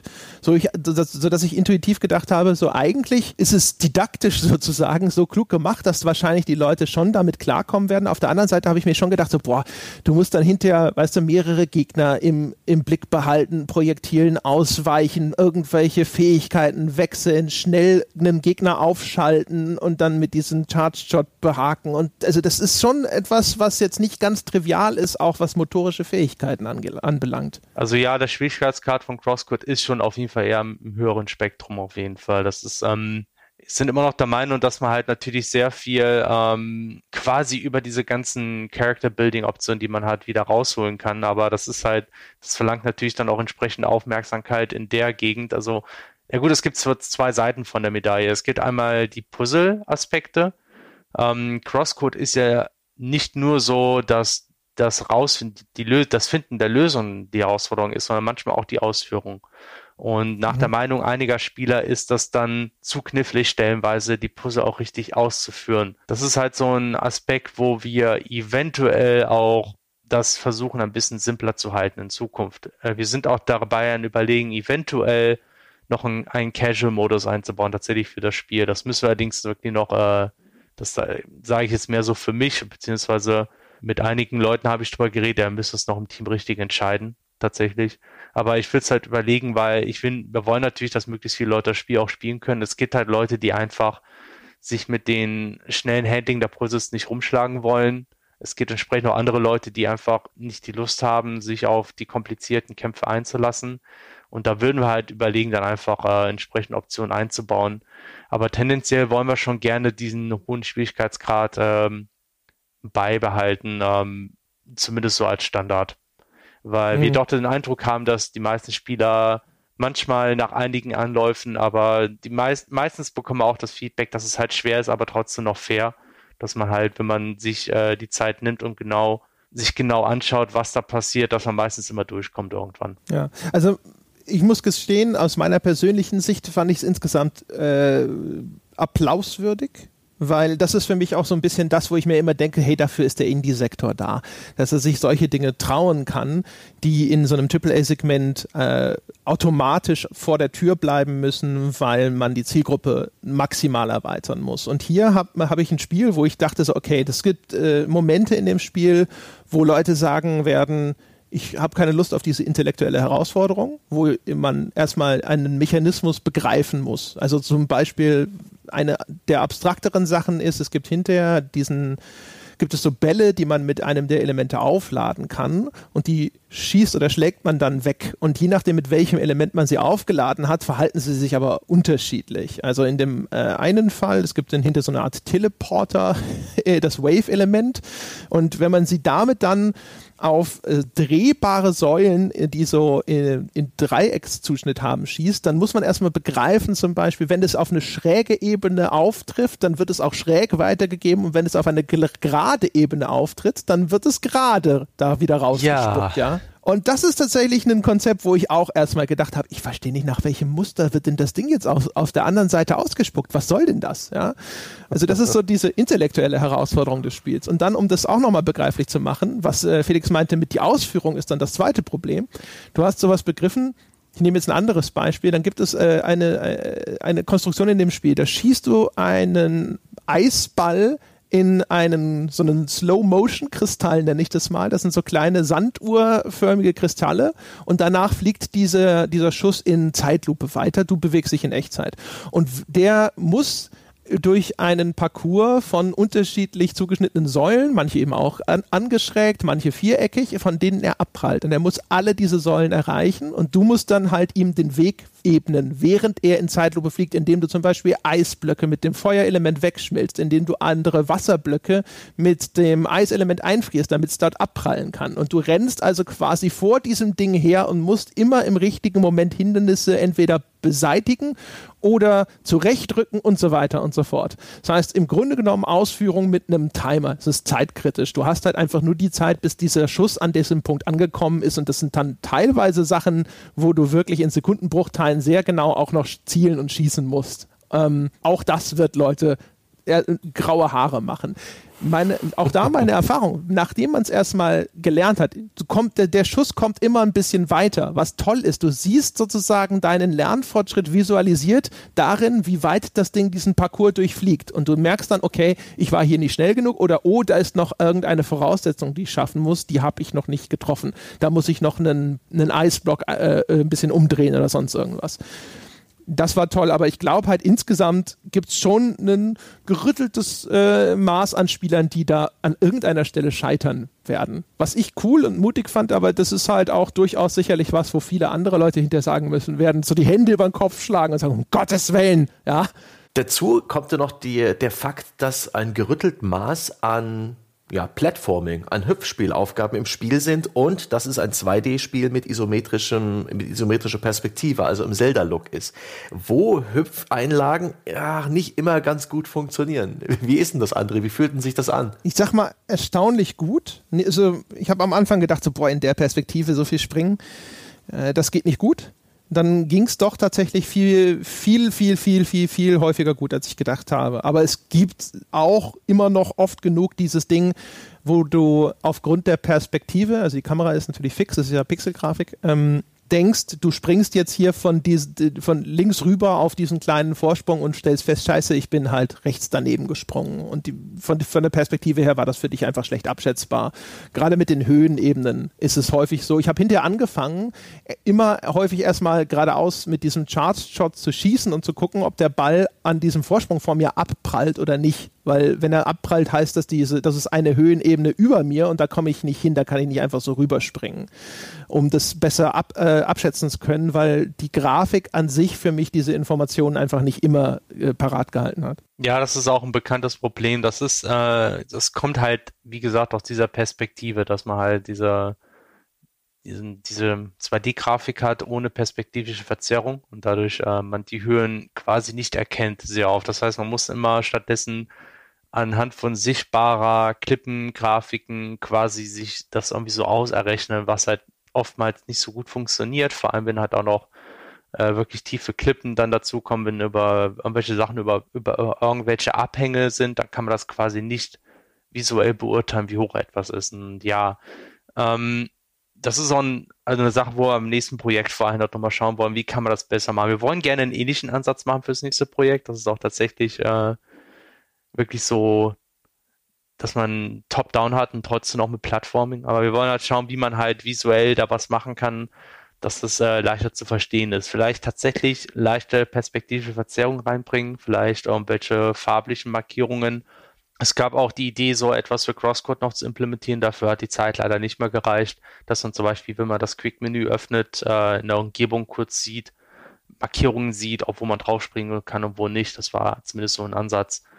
Ähm, ja, es ist halt, ist halt, wie gesagt, das ist ein Problem, was man schwer losbekommt. Und wir haben uns halt Mühe gegeben, die Level so zu designen, dass es hauptsächlich intuitiv ist. Das ist es jetzt nicht äh, in jeder Situation gelungen, gerade wenn das, wenn man so Gebirge hat oder Abhänge, kann das halt oftmals schnell passieren, dass man da eher verwirrt ist, leider. Was übrigens entschärft äh, an der Stelle, was, äh, was äh, entschärfend wirkt, ist tatsächlich, äh, die bodenlosen Abgründe sind viel besser, als wenn da drunter noch was ist.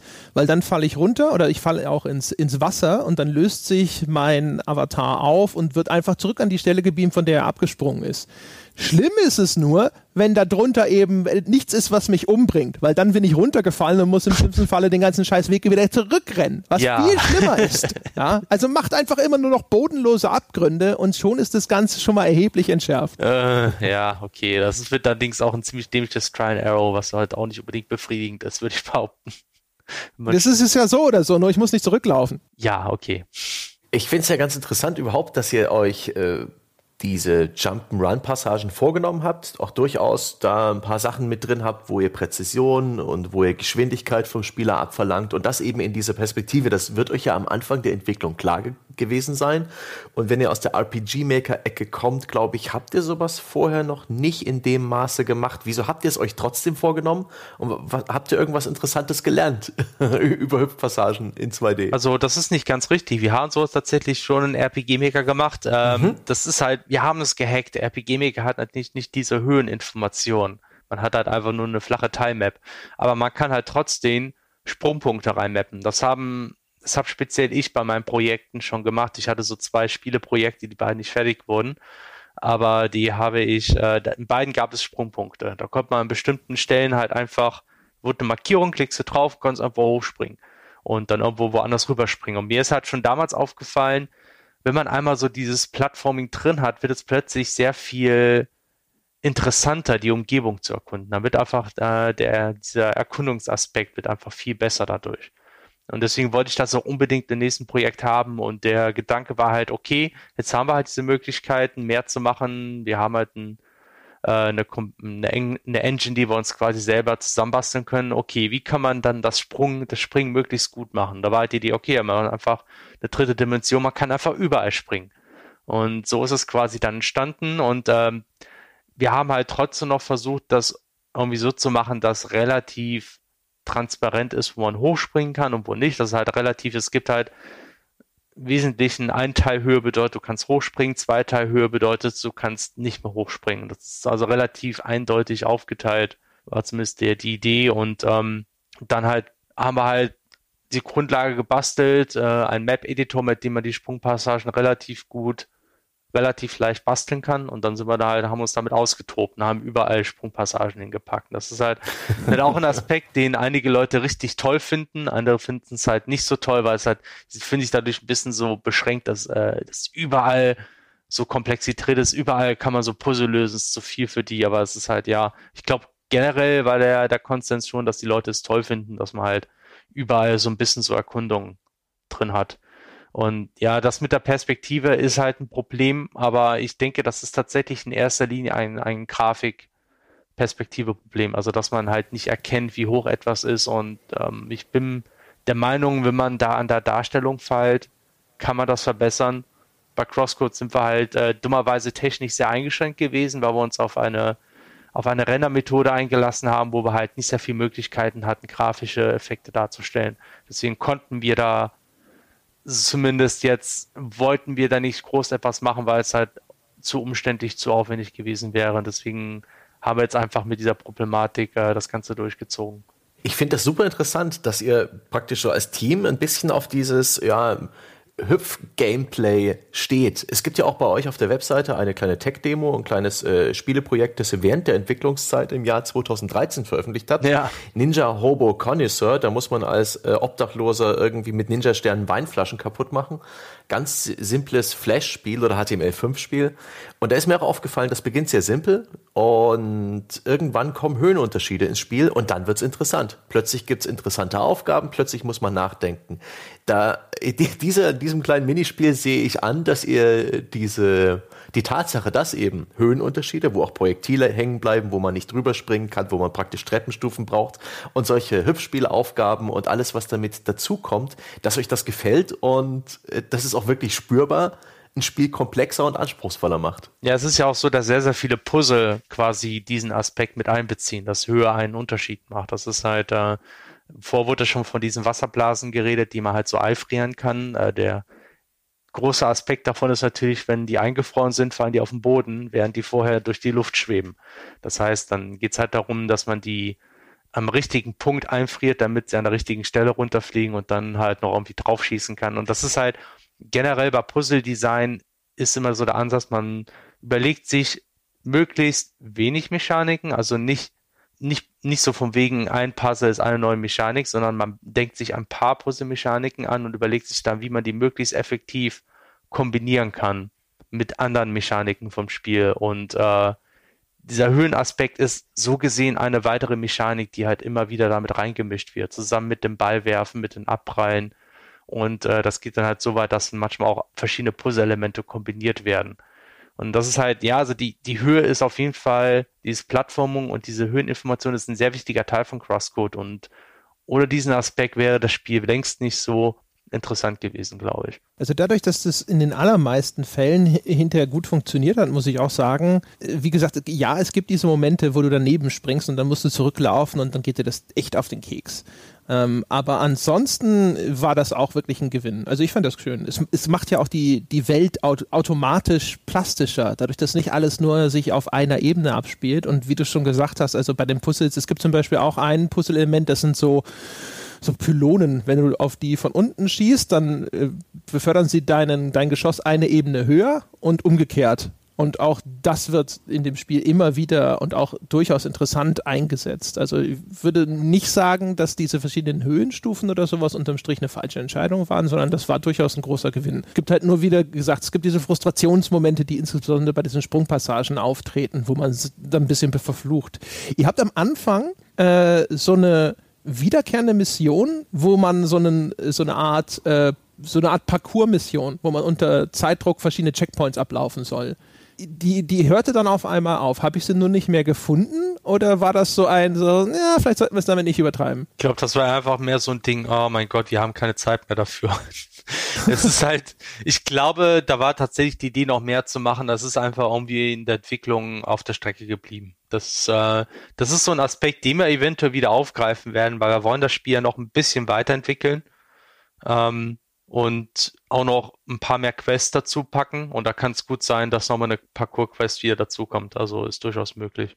Das ist ein guter Punkt. Ihr seid noch nicht fertig. Und auch in eurer Version 1.0 News bei Steam und auf der Webseite schreibt ihr, was ihr alles noch vorhabt. Da sollen noch NPCs, Quests, Gegner, ähm, irgendwelche Items ins Spiel kommen und vor allen Dingen die ganzen, die ganzen Rewards für die Indiegogo-Bäcker sind immer noch nicht fertig. Die warten seit 2015. Das Spiel ist als Version 1.0 erschienen und, und die warten immer noch. Das ist richtig. Und wir haben sie darauf angesprochen tatsächlich. Also wir haben zumindest, ja, wir haben alle Indigo-Bäcker angeschrieben wegen ihrer Perks, haben da auch ähm, sehr offen gesagt, ja, wir sind halt sehr unter Zeitdruck mit der Entwicklung, wollen das Spiel endlich fertig machen. Wir haben jetzt eure Perks leider nicht mit eingeplant, aber wir haben halt gesagt, ja, wir werden uns dann nach der Entwicklung, das heißt quasi jetzt darauf konzentrieren, diese Perks erstmal zu implementieren. Und der Kompromiss ist im Wesentlichen, dass äh, diese ganzen Perks im Endgame relevant sein werden. Das ist halt auch so ein Punkt. Crosscode hat halt ein sehr viel Potenzial, das Endgame auszubauen. Man ist halt am Ende Richtung Level 60. Man hat halt diese ganzen neuen Kampffähigkeiten bekommen jetzt nach einem der letzten Dungeons.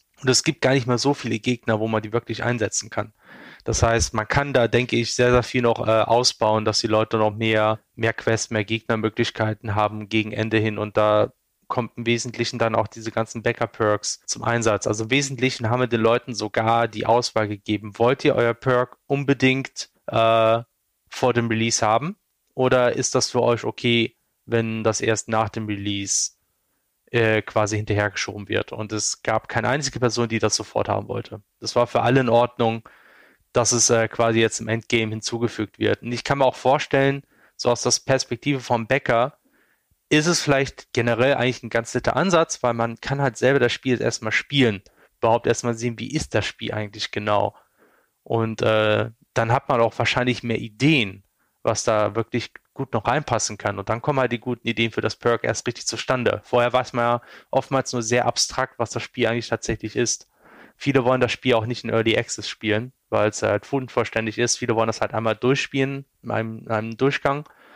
Und ähm, wenn gerade die Leute einen Perk haben und trotzdem wissen wollen, wo es im Spiel überhaupt, dann ist es vielleicht ganz nett, wenn man es tatsächlich erst hinzufügen kann, nachdem das Spiel durch ist. Zumindest so ein Gedanke im Wesentlichen. Also deswegen denke ich, habe ich das Gefühl, dass diese Sache gar nicht so kritisch ist. Zumindest gab es bisher, sofern ich es jetzt nicht irgendwie vergessen habe, glaube ich, niemanden, der sich jetzt wegen dieser Tatsache beschwert hat. Was ich persönlich ein bisschen problematischer sehe, ist halt dieser Ninja-Skin. Den haben wir den Leuten versprochen, der ist noch nicht ganz drin. Den, will, den wollen wir jetzt deswegen noch schnell nachziehen, damit die Leute da das Spiel auch zumindest noch teilweise damit spielen können. Ähm, aber ansonsten ja, so ist halt momentan der Stand. Und deswegen, ja, allein wegen den Backers wollen wir das Spiel halt noch eine, eine Weile weiterentwickeln. Hm. Wie war eigentlich der Endspurt? Ähm, äh, unser erster Kontakt, Felix, war ja ein Bug-Report. Ja, also das muss man vielleicht auch mal äh, allein schon der Full Disclosure wegen müssen wir das mal sagen. Also wir haben Crosscode gekauft, so wie immer. Wir haben aber äh, äh einen Zugang zu dieser Closed Beta bekommen, damit wir es schon deutlich vor Release spielen konnten. Ich habe es in meinem Urlaub gespielt. Das ist ja deutlich vor dem Release am 20. September gewesen. Und ähm, der Publisher des Spiels ist Deck 13. Und ich hatte mit dem Michael Hoss von Dick 13 gesprochen und der hatte gesagt, ich kann dir diesen Zugang zu dieser Closed Beta geben. Ja, er hat gesagt, du kannst einen Code haben. Ich sagte, nee, nee, wir kaufen das Ding schon. Und er so, ja, aber dann kannst du schon früher spielen. Da habe ich gesagt, okay, das geht. Und ähm, hat die ihn dann mehrfach gefragt, ist das denn in einem reviewfähigen Zustand? Ja, ich will das nicht spielen, wenn es dann hinterher heißt, so, ja, äh, aber den und den und den Crash musst du ja bitte ignorieren und so weiter. Und was ist das Erste, was mir so in den ersten paar Spielstunden passierte, war, dass ich total hängen geblieben bin. Und ich, es war in dieser Closed Beta Gottlob noch so, dass vorgefertigte Spielstände mitgeliefert wurden. Und einer war wirklich Sekunden quasi hinter der Stelle, wo es für mich nicht mehr weiterging. Und dann habe ich nochmal erstmal so diesen Crash Report geschickt. Und da hatte mir der Felix auch geantwortet und sagte dann so, ja, da kommt, glaube ich, an, am gleichen Abend ein, ein, ein Patch, der das behebt.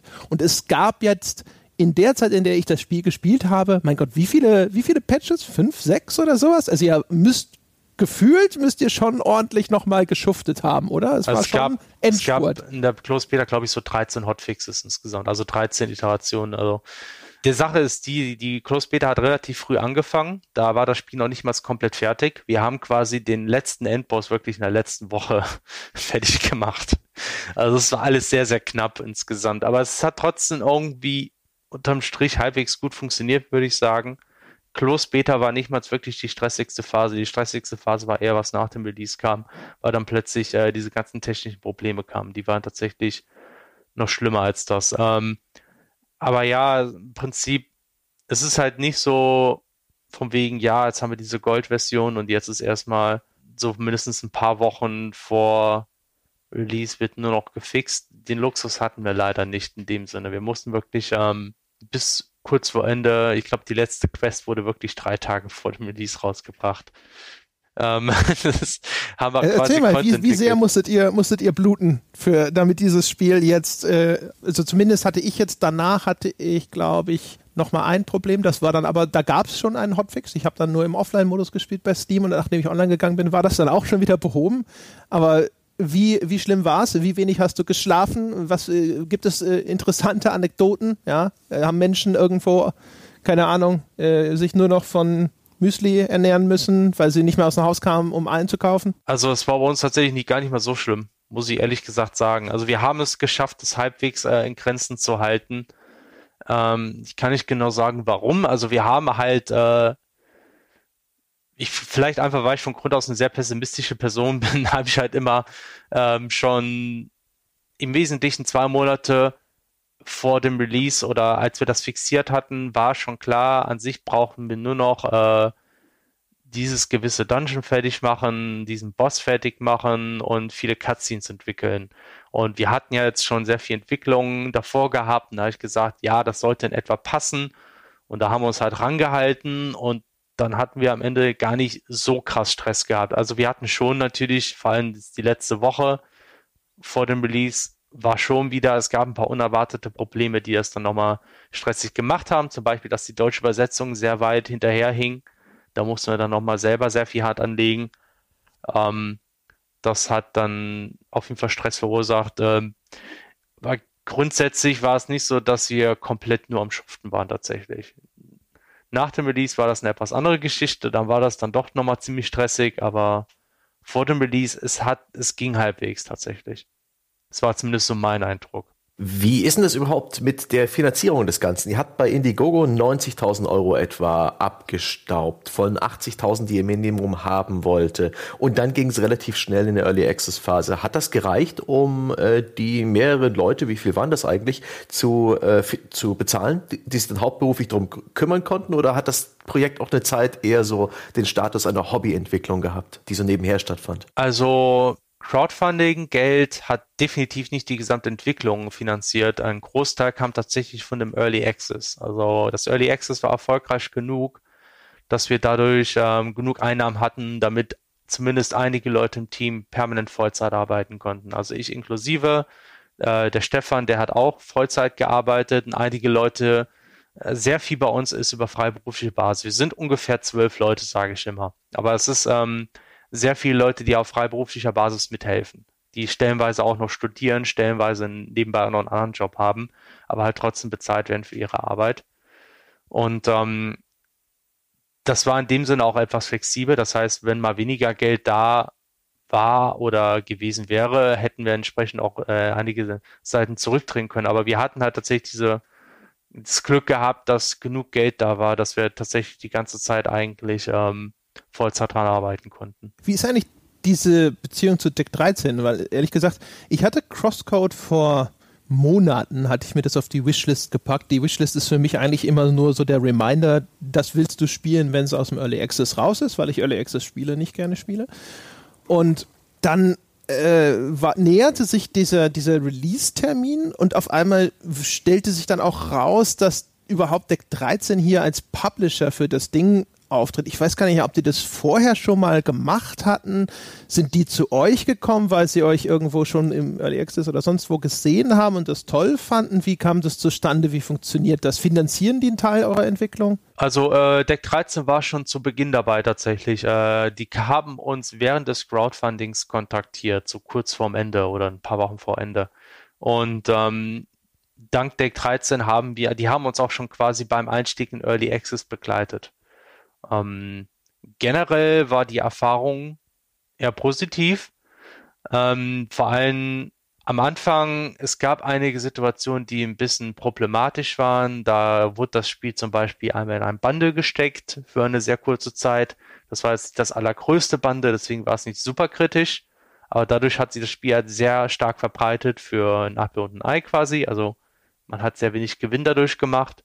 Und das ist halt, viele Leute sagen halt, das ist quasi so ein Todesurteil, wenn man das Spiel so früh in ein Bundle reinsteckt. Es ist nicht wirklich ein Todesurteil, man kann sie halt wirklich, äh, ist fragwürdig, ob es eine gute Idee ist. Und das Problem war, dass das von Deck 13 gemacht wurde, ähm, ohne dass wir da Zurückmeldung gegeben haben.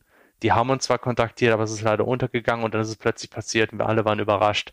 Das war so, das war so, so gesehen eine etwas doofe Situation.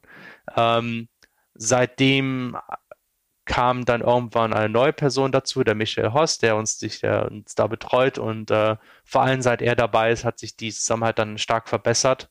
Der hat dann auch eine Menge dafür äh, gemacht. Wir sind deswegen auch auf vielen Verkaufsplattformen verfügbar, auf GOG, äh, auf äh, allen möglichen anderen Seiten. Und ähm, das generell das Problem ist für mich so ein bisschen, es ist ein bisschen schwer zu beurteilen, wie viel hat der Publisher eigentlich gemacht sind wir jetzt, liefen der Vol äh, die Verkäufe so gut, weil er Publisher dabei ist oder nicht? Wie wäre das ohne Publisher gewesen? Man weiß es halt nicht. Ähm, man bräuchte wahrscheinlich Statistiken, die momentan noch nicht da sind. Das ist halt, das ist für mich so ein bisschen das Problem, auch wo einfach der Mangel der Erfahrung jetzt einfach dabei ist. Im Prinzip denke ich, ja, die Zusammenarbeit war gut. Ob sich das dann gelohnt hat für den Anteil, den sie bekommen, das weiß man nicht muss ich jetzt auch ehrlich sagen. Es ist also, ich würde es wahrscheinlich wieder machen, aber im Prinzip hundertprozentig sicher bin ich dann auch nicht. Das ist halt immer so das Ding an der Sache.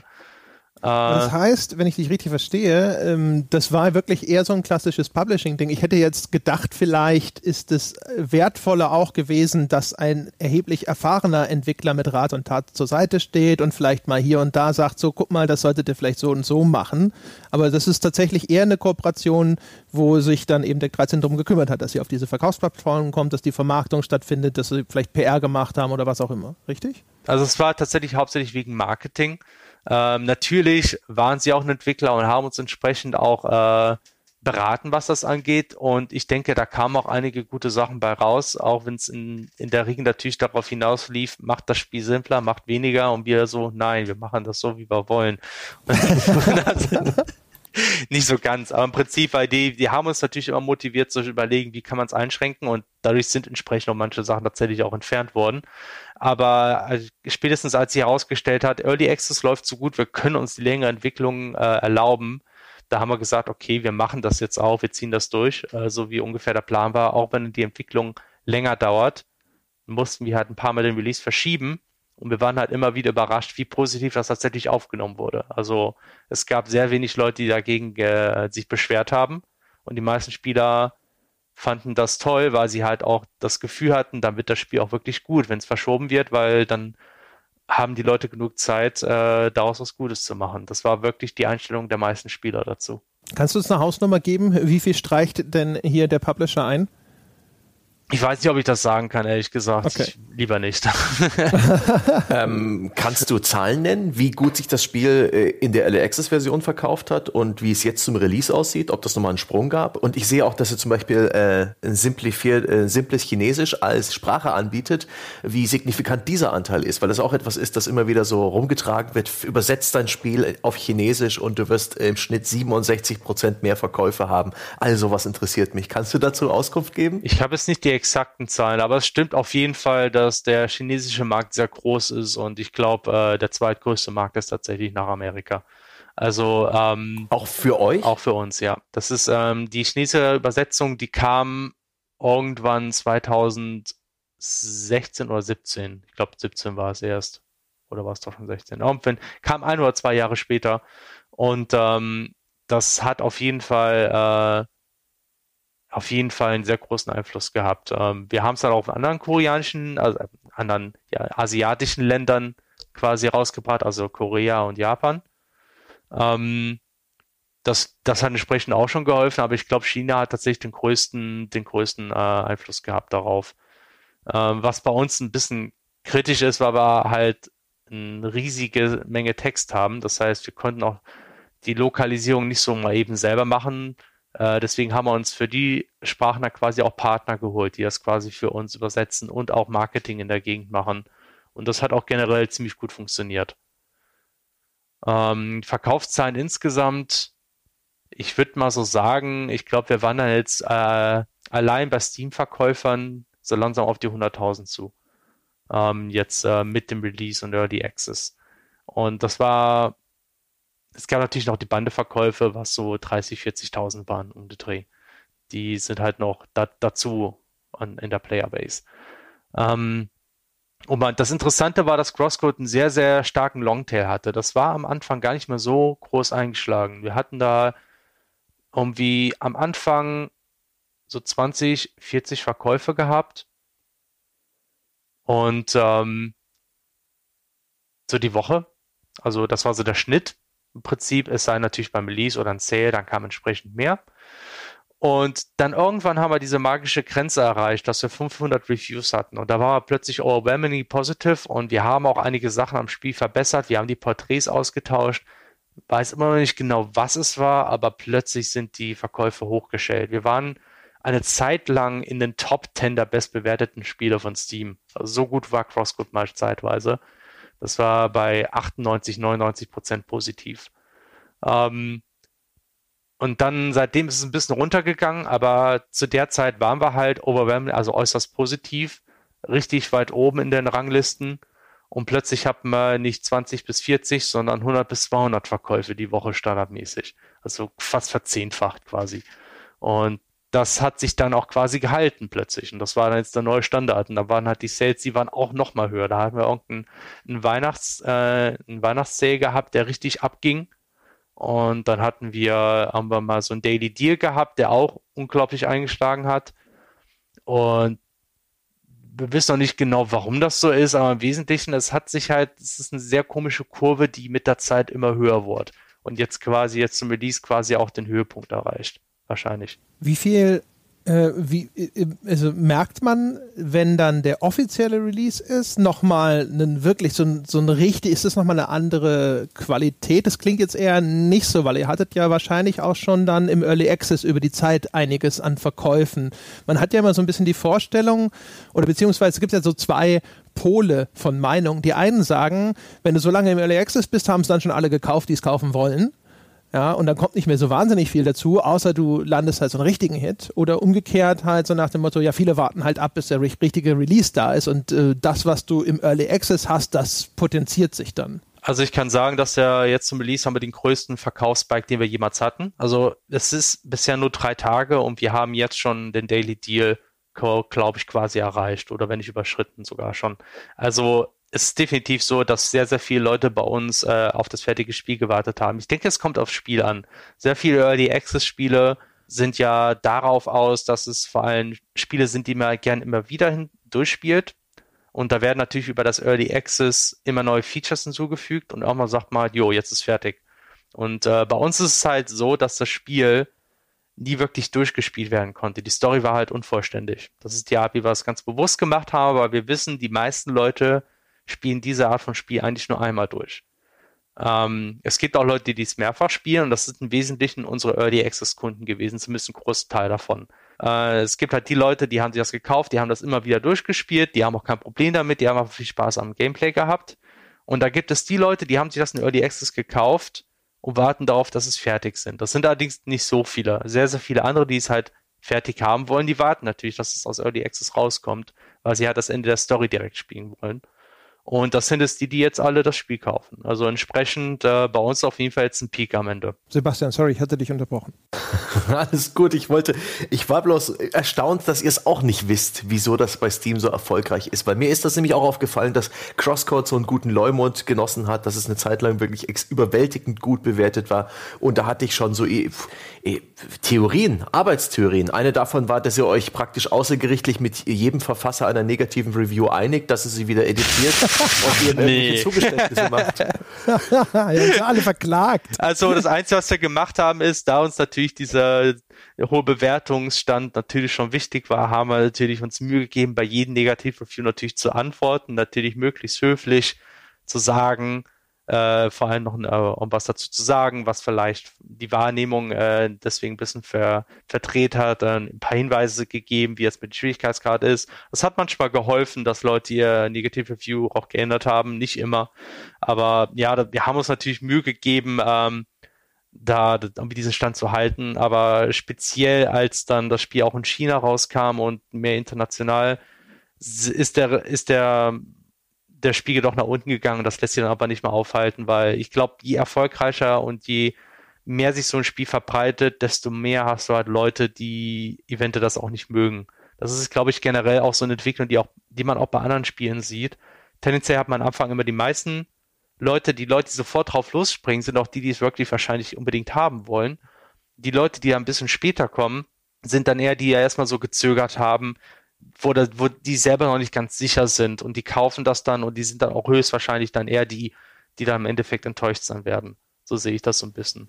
Mhm. Muss man ganz kurz noch, also weil das jetzt vielleicht irgendwo sonst falsch rüberkommt, also das Spiel steht zumindest jetzt bei mir immer noch bei, auf Steam auf äußerst positiv mit 95 äh, Prozent yep, Zuspruch. aber nicht mehr lang. Ist nicht so, dass es weg wäre, ne, sondern... nee, nee, okay. so ist es nicht, aber es ist so, wir waren äh, vor dem Release noch bei 96 Prozent, das sind wir schon bei 95 Prozent und momentan mhm. kommen recht viele Negative-Reviews, was mich auch das ein bisschen so irritiert. Ich weiß nicht warum, weil ich, man, man liest sie, es ist dasselbe wie vorher. Das Spiel hat sich nicht dramatisch geändert. Ich denke, es ist einfach nur, weil einfach mehr Spieler dazukommen. Man hat jetzt mehr so diesen, diese Mittelmaß an Spieler und deswegen stellt sich dann heraus, dass das Spiel doch nicht so ganz Mainstream-tauglich ist, wie man es vielleicht gern hätte.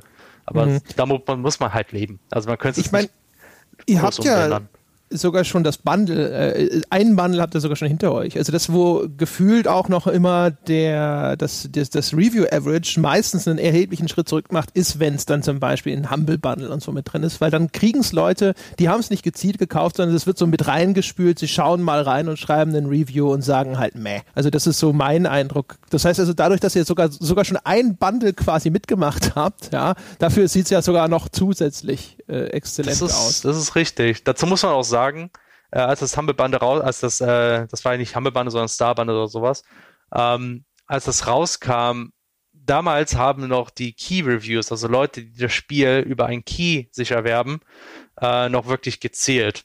Das hat dann Steam in der Zwischenzeit geändert. Das hat so zu einer witzigen Situation geführt, dass wir erstmal äußerst positiv waren. Dann hat, kam diese Änderung von Steam, dass die Key-Reviews nicht mehr zählen durch Early Access, äh, ich meine, durch Indiegogo und das Bundle kamen halt viele Key-Reviews bei uns dazu. Die sind alle weggefallen. Plötzlich waren wir nicht mehr äußerst positiv.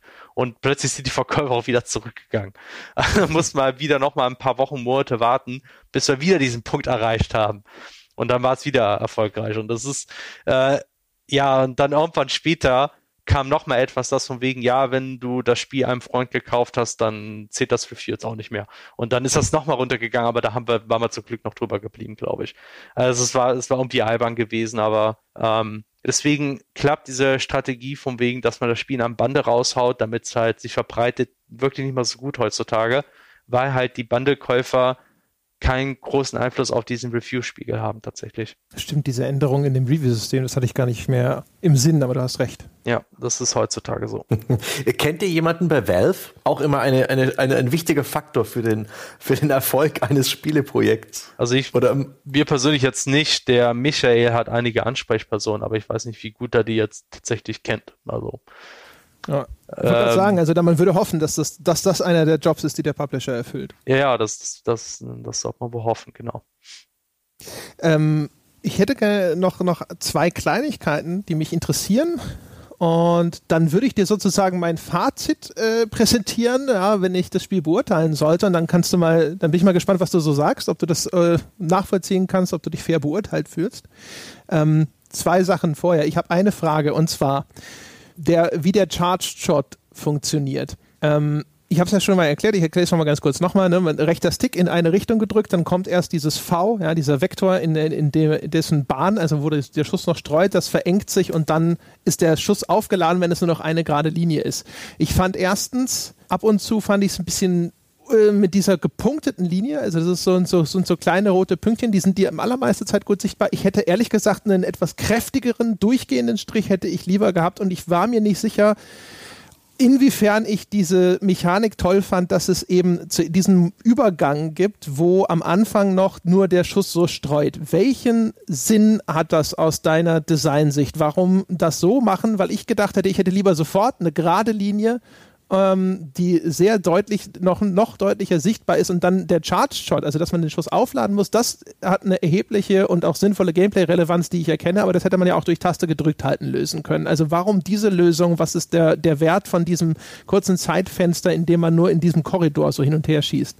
Also, das hat, glaube ich, zwei Gründe. Der erste Grund ist einmal, dass wir natürlich ein bisschen haben wollten, dass dort das ähm, das ähm, Skillsystem mit einspielt. Dass man halt Ausrüstung hat oder Skills, die halt die Zielgenauigkeit verschnellern, dass man da einen gewissen Character Growth Faktor hat, dass man irgendwann schneller zielt. Deswegen, damit man schneller ziehen kann von den Stats her, muss es Zielungenauigkeit überhaupt erstmal geben. Ein anderer Grund, und den finde ich persönlich sogar noch wichtiger, äh, uns war wichtig, ein Spiel zu machen, das bei Gamepad und Maus relativ ähnlich gut zu spielbar ist. Und äh, wir kennen das ja alle, dass man mit der Maus sehr, sehr viel schneller und viel besser zielen kann.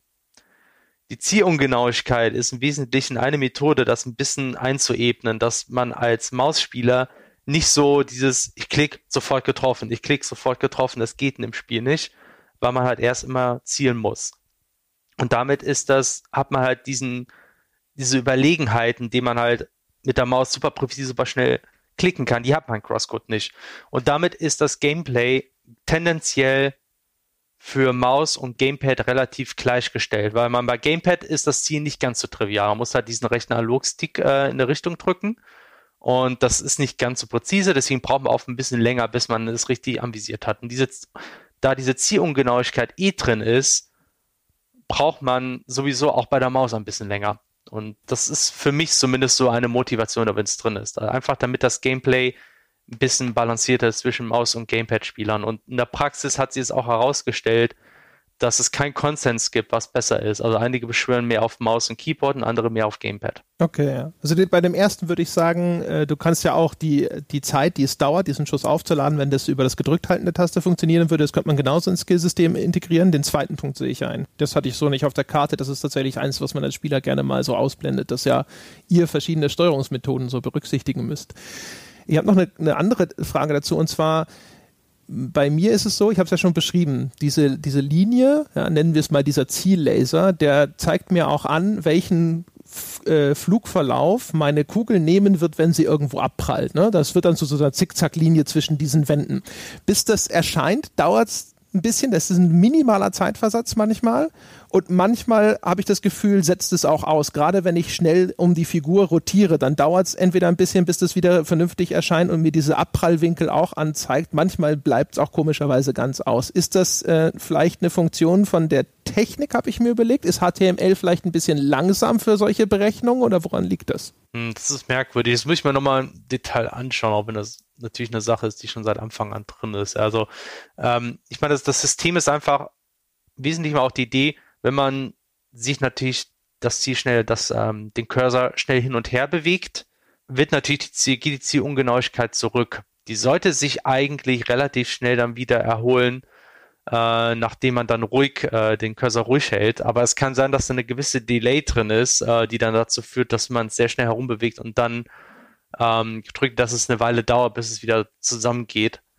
Es kann auch wirklich sein, dass da vielleicht noch so ein kleiner Bug drin ist, dass man in einigen Situationen das dazu führt, dass der Delay ein bisschen zu lang ist. Okay, weil das war ähm, so ein Ding, also das kannst du leicht reproduzieren, indem du einfach das Ding äh, sozusagen, also den, den Shot erstmal charged, dann hast du ja diese Linie und dann siehst du ja auch ne, diesen Abprallwinkel und wenn du es dann schnell drehst, dann ist das ist ein Sekundenbruchteil. Aber du hast in dem Spiel ja manchmal Rätsel, wo du unter Zeitdruck sehr schnell irgendwo dann auch noch über Bande etwas abschießen musst. Und in den Momenten hat mich das irritiert. Da habe ich gedacht, wieso ist denn diese Steuerung so schwammig und habe mich dann halt hingestellt und habe damit so rumexperimentiert und für mich war der Grund, dass ich dann eben, wenn ich das sozusagen aus vollem Lauf und auch noch unter Zeitdruck machen muss, ich mich dieser winzige Versatz irritiert, bevor ich sehe, okay, ja, hier äh, prallt es auch im richtigen Winkel ab, weil ich will den, den Schuss dann ja nicht abfeuern, bevor ich mir sicher bin, weil ansonsten geht er daneben und dann ist dieses Projektil zum Beispiel schon weitergeflogen und das kann ich nicht mehr, muss ich wieder von vorne anfangen. Ja, ja, also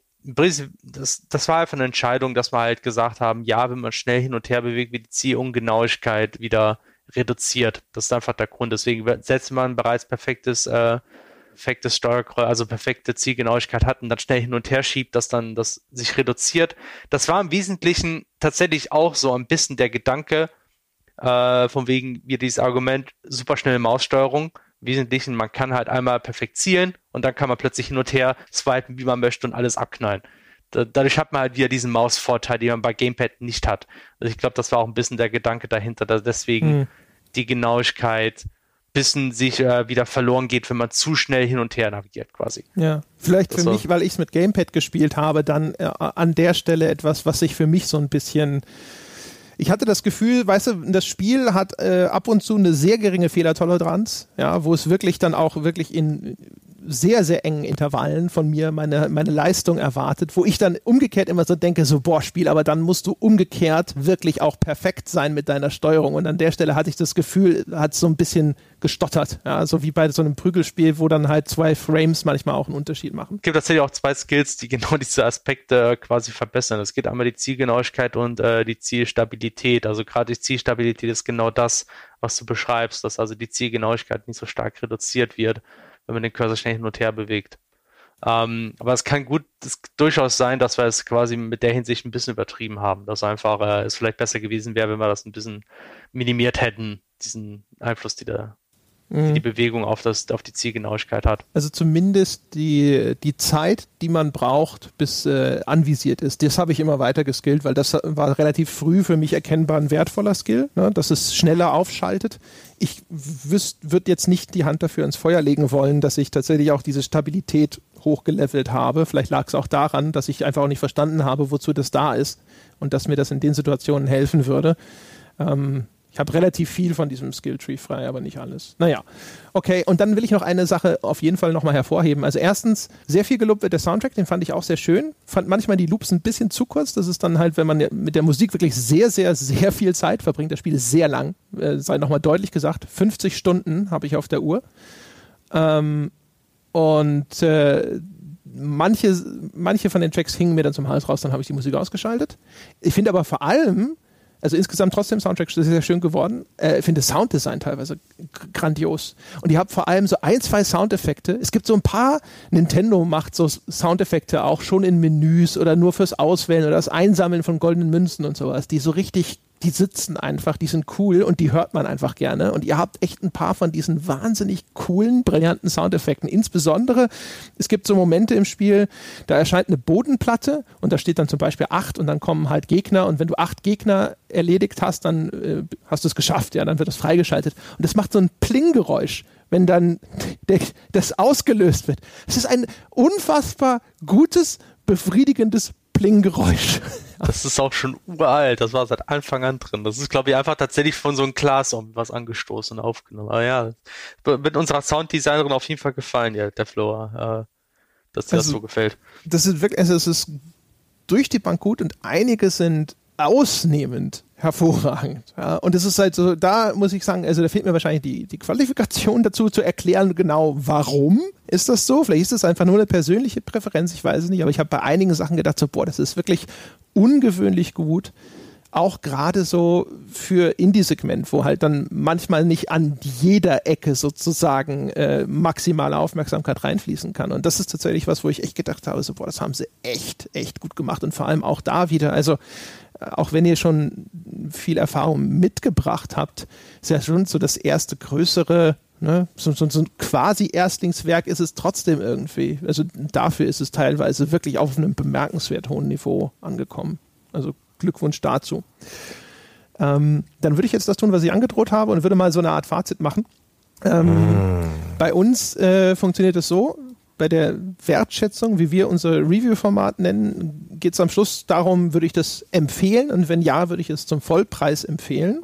Und da würde ich bei Crosscode, Crosscode kostet im Vollpreis 20 Euro, ist derzeit sogar runtergesetzt, ich glaube auf 17, zu so einem, also der typische Release-Rabatt, der auch immer empfohlen wird. Und da kann ich jetzt schon mal vorausschicken, ähm, wer nicht abgeschreckt davon ist, dass das Spiel sehr anspruchsvoll sein kann und dass es auch wirklich sehr, sehr viel Zeit erfordert zwischendrin durchaus dann, finde ich zumindest mal, seine Durchhänge hat, dann kann ich das trotzdem wirklich eindeutig zum Vollpreis empfehlen. Es hat erstaunliche Highlights. Insbesondere die Dungeons, auch wenn sie überlang sind, stecken randvoll mit tollen Ideen und es macht genau das, was ich an Spielen immer wieder liebe, nämlich erstens, es hält mich nicht für blöd, sondern es setzt voraus, dass ich clever bin, dass ich bereit bin, mir Dinge zu erarbeiten und dazu auch in der Lage bin und setzt es großartig um, mit einer Stringenz, die ich sonst auch jetzt in, gerade in letzter Zeit selten gesehen habe und die durch die Bank funktioniert. Für ein vergleichsweise junges Entwicklerteam überragend, würde ich sagen, und auch im Gesamtkontext ansonsten gut. Ähm, ich fand, die Story habe ich schon gesagt, die war mir zu verschwurbelt, die war mir zu verwoben, da war zu viel links und rechts, sodass ich am Schluss gar nicht genau wusste, worauf ich achten soll und dadurch hat mich das sehr verloren. Die fand ich unterm Strich, die hat so ein paar ganz interessante Sachen, die sie macht. Ich fand so insbesondere eigentlich die Idee fantastisch, dass Lea nur einen begrenzten Wortschatz hat und im Laufe der Geschichte kriegt sie einzelne Wörter mit dazu. Ich habe am Anfang gedacht, so, boah, was für eine brillante Idee. Das wird dann sicherlich sehr viele schöne, tiefe Gedanken darüber geben, welche Worte denn wirklich wichtig sind. Was sind denn die Grundbausteine unserer Kommunikation? Da wurde leider sehr viel Gold auf der Straße liegen gelassen, meiner Meinung nach. Ähm, denn das war es nicht. Ja. Es ist dann tatsächlich sehr, sehr charmant und knuffig, wie das Ganze sich dann entwickelt, aber tatsächlich das, was ich, was ich dahinter vermutet habe an Aussage und äh, an Nachdenklichkeit, war dann nicht vorhanden. Ähm, dementsprechend, also für Leute, die eher story-fokussiert spielen, würde ich das Spiel nicht empfehlen. Ähm, ich finde das Pacing, äh, finde ich teilweise nicht so toll. Äh, da hängt es wirklich sehr, sehr durch. Es ist teilweise sehr, sehr überfrachtet. Ich finde das Spiel insgesamt überkomplex und ich finde, das leidet darunter. Es hätte mit mehr Restriktionen, mit mehr Limitierungen hätte es, glaube ich, wirklich, wirklich exzellent sein können. Und so würde ich sagen, es ist insgesamt ein sehr gutes Spiel, das von mir eine klare Empfehlung bekommt. Und auf einer grünen Wiese würde ich ihm acht von zehn Punkten geben. Damit ist es übrigens besser beurteilt als The Search von eurem Publisher. Felix, findest du dich, äh, findest du dich äh, gerecht beurteilt? Würdest du irgendwo widersprechen wollen? Würdest, möchtest du irgendwas anfügen? Ja, also ich habe gehofft, dass die Story natürlich besser ankommt, aber ich schätze mal, im Endeffekt ist das immer ein bisschen eine Ansichtssache, weil ich, ich verstehe, dass die Komplexität hoch ist.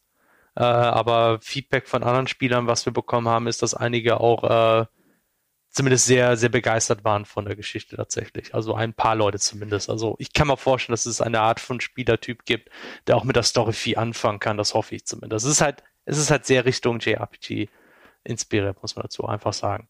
Ähm, ich muss dazu ja. sagen, übrigens ganz kurz als Anmerkung nochmal, was ich vorhin schon erwähnt habe, was ich jetzt unterschlagen habe, ich sei nochmal dazu gesagt, dass dadurch, dass diese Charaktere sehr knuffig sind und dadurch, dass sie insbesondere bei den also naturgemäß, wir reden hier von sehr, sehr schlichten Animationen. Ne? Das sind dann halt, keine Ahnung, wahrscheinlich drei, vier, fünf Animationsphasen oder sowas, aber es ist teilweise so wirklich anrührend umgesetzt, dass es dann dadurch trotzdem so eine emotionale Qualität gewinnt. Ja? Nur der Plot an sich, das war für mich ehrlich gesagt was, was bei mir so ein bisschen durchgefallen ist. So, sorry. Ja, ansonsten sprechen Sie weiter. Du wolltest, glaube ich, noch was sagen. Nö, im Prinzip sonst ist es ein gutes Urteil. Ja, das ist halt, äh, ist halt diese, diese Ansicht, dass äh, Rollenspiel zu viel, Puzzle toll, das ist, das ist halt das grundsätzlich das Problem, das Problem von Crosscode. Man mischt halt zwei Genres zusammen, die selten zusammen sind. Und ähm, dann ist es halt schwer natürlich, da hat man halt im Prinzip immer die Leute, die mehr die eine Seite mögen und weniger die andere. Und es ist halt schwer natürlich dann die Spieler zu finden, die alles toll finden. Ähm, die gibt es zwar auch, aber das ist ähm, natürlich die Wahrscheinlichkeit eher geringer tendenziell. Das ist halt, dass wir überleben müssen, aber das war halt das, was wir machen wollten und äh, wir sind eigentlich insgesamt zufrieden mit dem Ergebnis. Okay, wie geht's denn für euch weiter in den nächsten Wochen und Monaten, dass ihr noch ein paar äh, Bäcker-Goodies und noch ein paar Quests und Spielinhalte produzieren wollt in den kommenden Wochen, ist klar. Gibt es jetzt den logischen Schritt zur Switch-Fassung? Äh, denn wenn man der Gerüchteküche glaubt, muss man das Indie-Studio nur sein Spiel zur Switch portieren und ist endlich im grünen Bereich, ähm, was die Verkäufe angeht. Oder gibt es andere Plattformen, die für euch interessant sind? Oder geht es dann direkt in Richtung Nachfolger? Konsolen, Oder nächstes Projekt? Konsolenportierung ist definitiv sehr interessant für uns, weil unser Spiel ja auch sehr nach Konsolenspielen quasi oh, designt wurde. Also Konsolenspiele waren unsere, äh, unsere Inspiration hauptsächlich. Deswegen ähm, ein PC, ein PS4-Port ist ja schon Arbeit. Wir versuchen auch andere Konsolen. Wir würden sehr gerne auch auf die Switch kommen. Das ist leider wegen der technologischen Grundlage mit HDMI5 ein bisschen knifflig, ein bisschen sehr knifflig. Aber es ist auf jeden Fall etwas, was wir unbedingt machen wollen. Deswegen hoffentlich werden Konsolen-Releases dann noch erscheinen nächstes Jahr. Dieses Jahr ja nicht mehr. Ähm, Kannst du erklären, warum das knifflig ist für die Switch? Einfach weil Konsolen unterstützen standardmäßig natürlich kein HTML5 für Spiele. HTML5 ist nur deswegen so schnell, weil es optimiert wird. Und das ist halt oft mit äh, Just-in-Time, just, also mit JIT kompilierten Code. Also dass einfach Programmiercode bei der Ausführung erstellt wird. Das mögen Konsolen nicht wegen Sicherheitsproblemen. Das kann natürlich dazu führen, dass man sehr schnell die Sicherheitsschranken der Konsole umgehen kann und deswegen erlauben die so etwas grundsätzlich nicht. Das heißt, man kann nicht einfach einen Chromium-Browser portieren und den dann auf der Konsole ausführen, das wird nicht angenommen. Man muss also eine alternative Lösung finden. Das ist so grob, wie ich verstehe, wie die Problematik ist. Äh, ich bin jetzt selber nicht direkt in der Entwicklung involviert. Wir haben halt jemanden, der uns da unterstützt. Ähm, aber ja, so in etwa ist die Problematik. Und ich denke mal, es ist durchaus möglich, das Spiel, es sollte auf jeden Fall möglich sein, das Spiel auf Konsole zu portieren. Es ist halt ein Retro-Spiel von der Grafik immer noch. Das heißt, die Anforderungen sollten nicht astronomisch hoch sein, aber man muss halt eventuell viele Aspekte umschreiben in eine andere Sprache, damit es dann auch entsprechend schnell genug läuft. Auf der PS4, wieso ist das auf der PS4 nicht der Fall? Oder ist da quasi nur die PS4 wo der, das, das erste System, wo er quasi diese Probleme angeht? Die PS4 ist momentan da die Plattform, wo es am realistischsten scheint, dass wir eine gute Portierung hinbekommen. Bei der anderen Konsolen ist es etwas komplizierter. Xbox One ist, glaube ich, auch recht wahrscheinlich. Ich bin mir da nicht, nicht auf dem aktuellsten Stand, muss ich dazu sagen. Ähm, Switch ist halt ein bisschen schwerer natürlich, weil die, die Hardware nicht ganz so leistungsfähig ist und Nintendo da, glaube ich, besonders drauf schaut, dass man da nicht einfach so JavaScript ausführt oder interpretiert auf eine Art, die sie nicht wollen. Ähm, das ist, glaube ich, der Grund, warum momentan die PS4 mehr so im Fokus liegt. Aber okay. potenziell wollen wir natürlich versuchen, alle Konsolen zu bedienen. Boah, ausgerechnet die Switch, ey, das ist ja quasi, ne, da sind ja, die Heimat schade. sozusagen. Ne? Eigentlich schon, ja. Das ist äh, sehr, sehr viele Spieler sind Nintendo von Also es ist sehr von Nintendo-Spielen inspiriert einfach. Also hoffentlich packt ihr euer nächstes Spiel jetzt nicht mit HTML5 an, sondern Unity wahrscheinlich, oder? Äh, oder? Das ist halt das Ding. Auf der einen Seite ist es natürlich problematisch, dann wiederum, wenn wir die Portierung schaffen, dann haben wir es einmal geschafft und dann wird es in Zukunft wesentlich leichter fallen. Ähm, und der Punkt ist, wir haben halt unsere gesamten Engine, unsere gesamten Tools. Es ist halt eine Custom Engine, die wir selbst geschrieben haben. Das ist von sich aus immer eine doofe Idee, da was, sowas zu machen, weil es super aufwendig ist. Aber wenn man das einmal geschafft hat, dann ist man halt quasi, dann hat man die volle Kontrolle. Das ist unglaublich viel wert, weil alle möglichen Leute, die mit Unity oder GameMaker arbeiten, die müssen sich da erstmal reinarbeiten müssen immer mit den Einschränkungen, die gibt es immer. Es gibt keine perfekte Engine. Es gibt immer irgendwelche Ecken, wo eine Engine halt nicht passt, wo es doof ist, wo man drumherum arbeiten muss. Das gibt es bei uns nicht, weil wir können die Engine anpassen. Das heißt, wir können die Engine genauso anpassen, wie es sein soll, müssen sehr, sehr wenig Workarounds machen. Das ist unglaublich viel wert. Wir haben halt sehr, sehr viele Tools, die uns dabei helfen, diesen Content zu machen. Wenn wir jetzt die Engine wechseln würden, würden wir das alles verlieren. Das wäre ein richtig harter Schlag. Also, wenn irgendwie möglich, würden wir gerne bei HTML5 bleiben tatsächlich. Das ist äh, so doof, wie es klingt, aber das ist tatsächlich so momentan.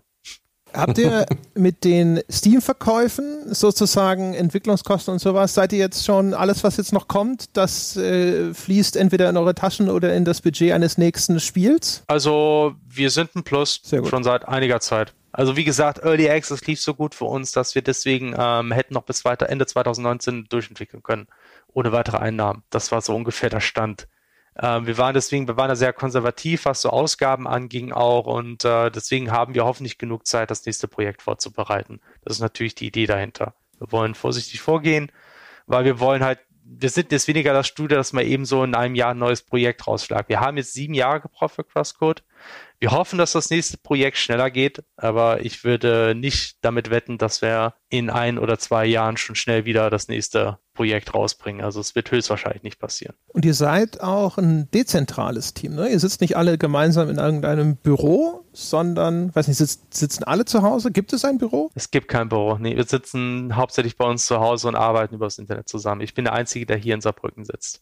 Oh, ist wie bei uns. Ja, also es ist, äh, klappt auch erstaunlich gut, wobei jetzt äh, wir anfangen mit der Idee zu liebäugeln, vielleicht doch ein Büro zu machen, damit zumindest so teilweise das Team zusammenkommt.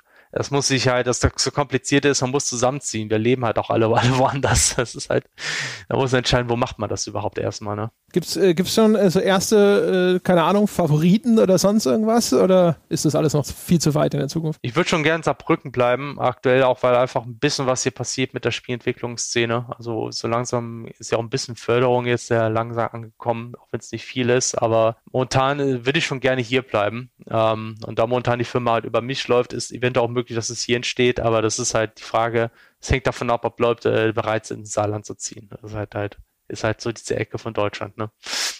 Na, wunderbar. Ja, dann, wie gesagt, also ich kann äh, von meiner Seite aus nur noch mal den, den abschließenden Schulterklopfer verteilen.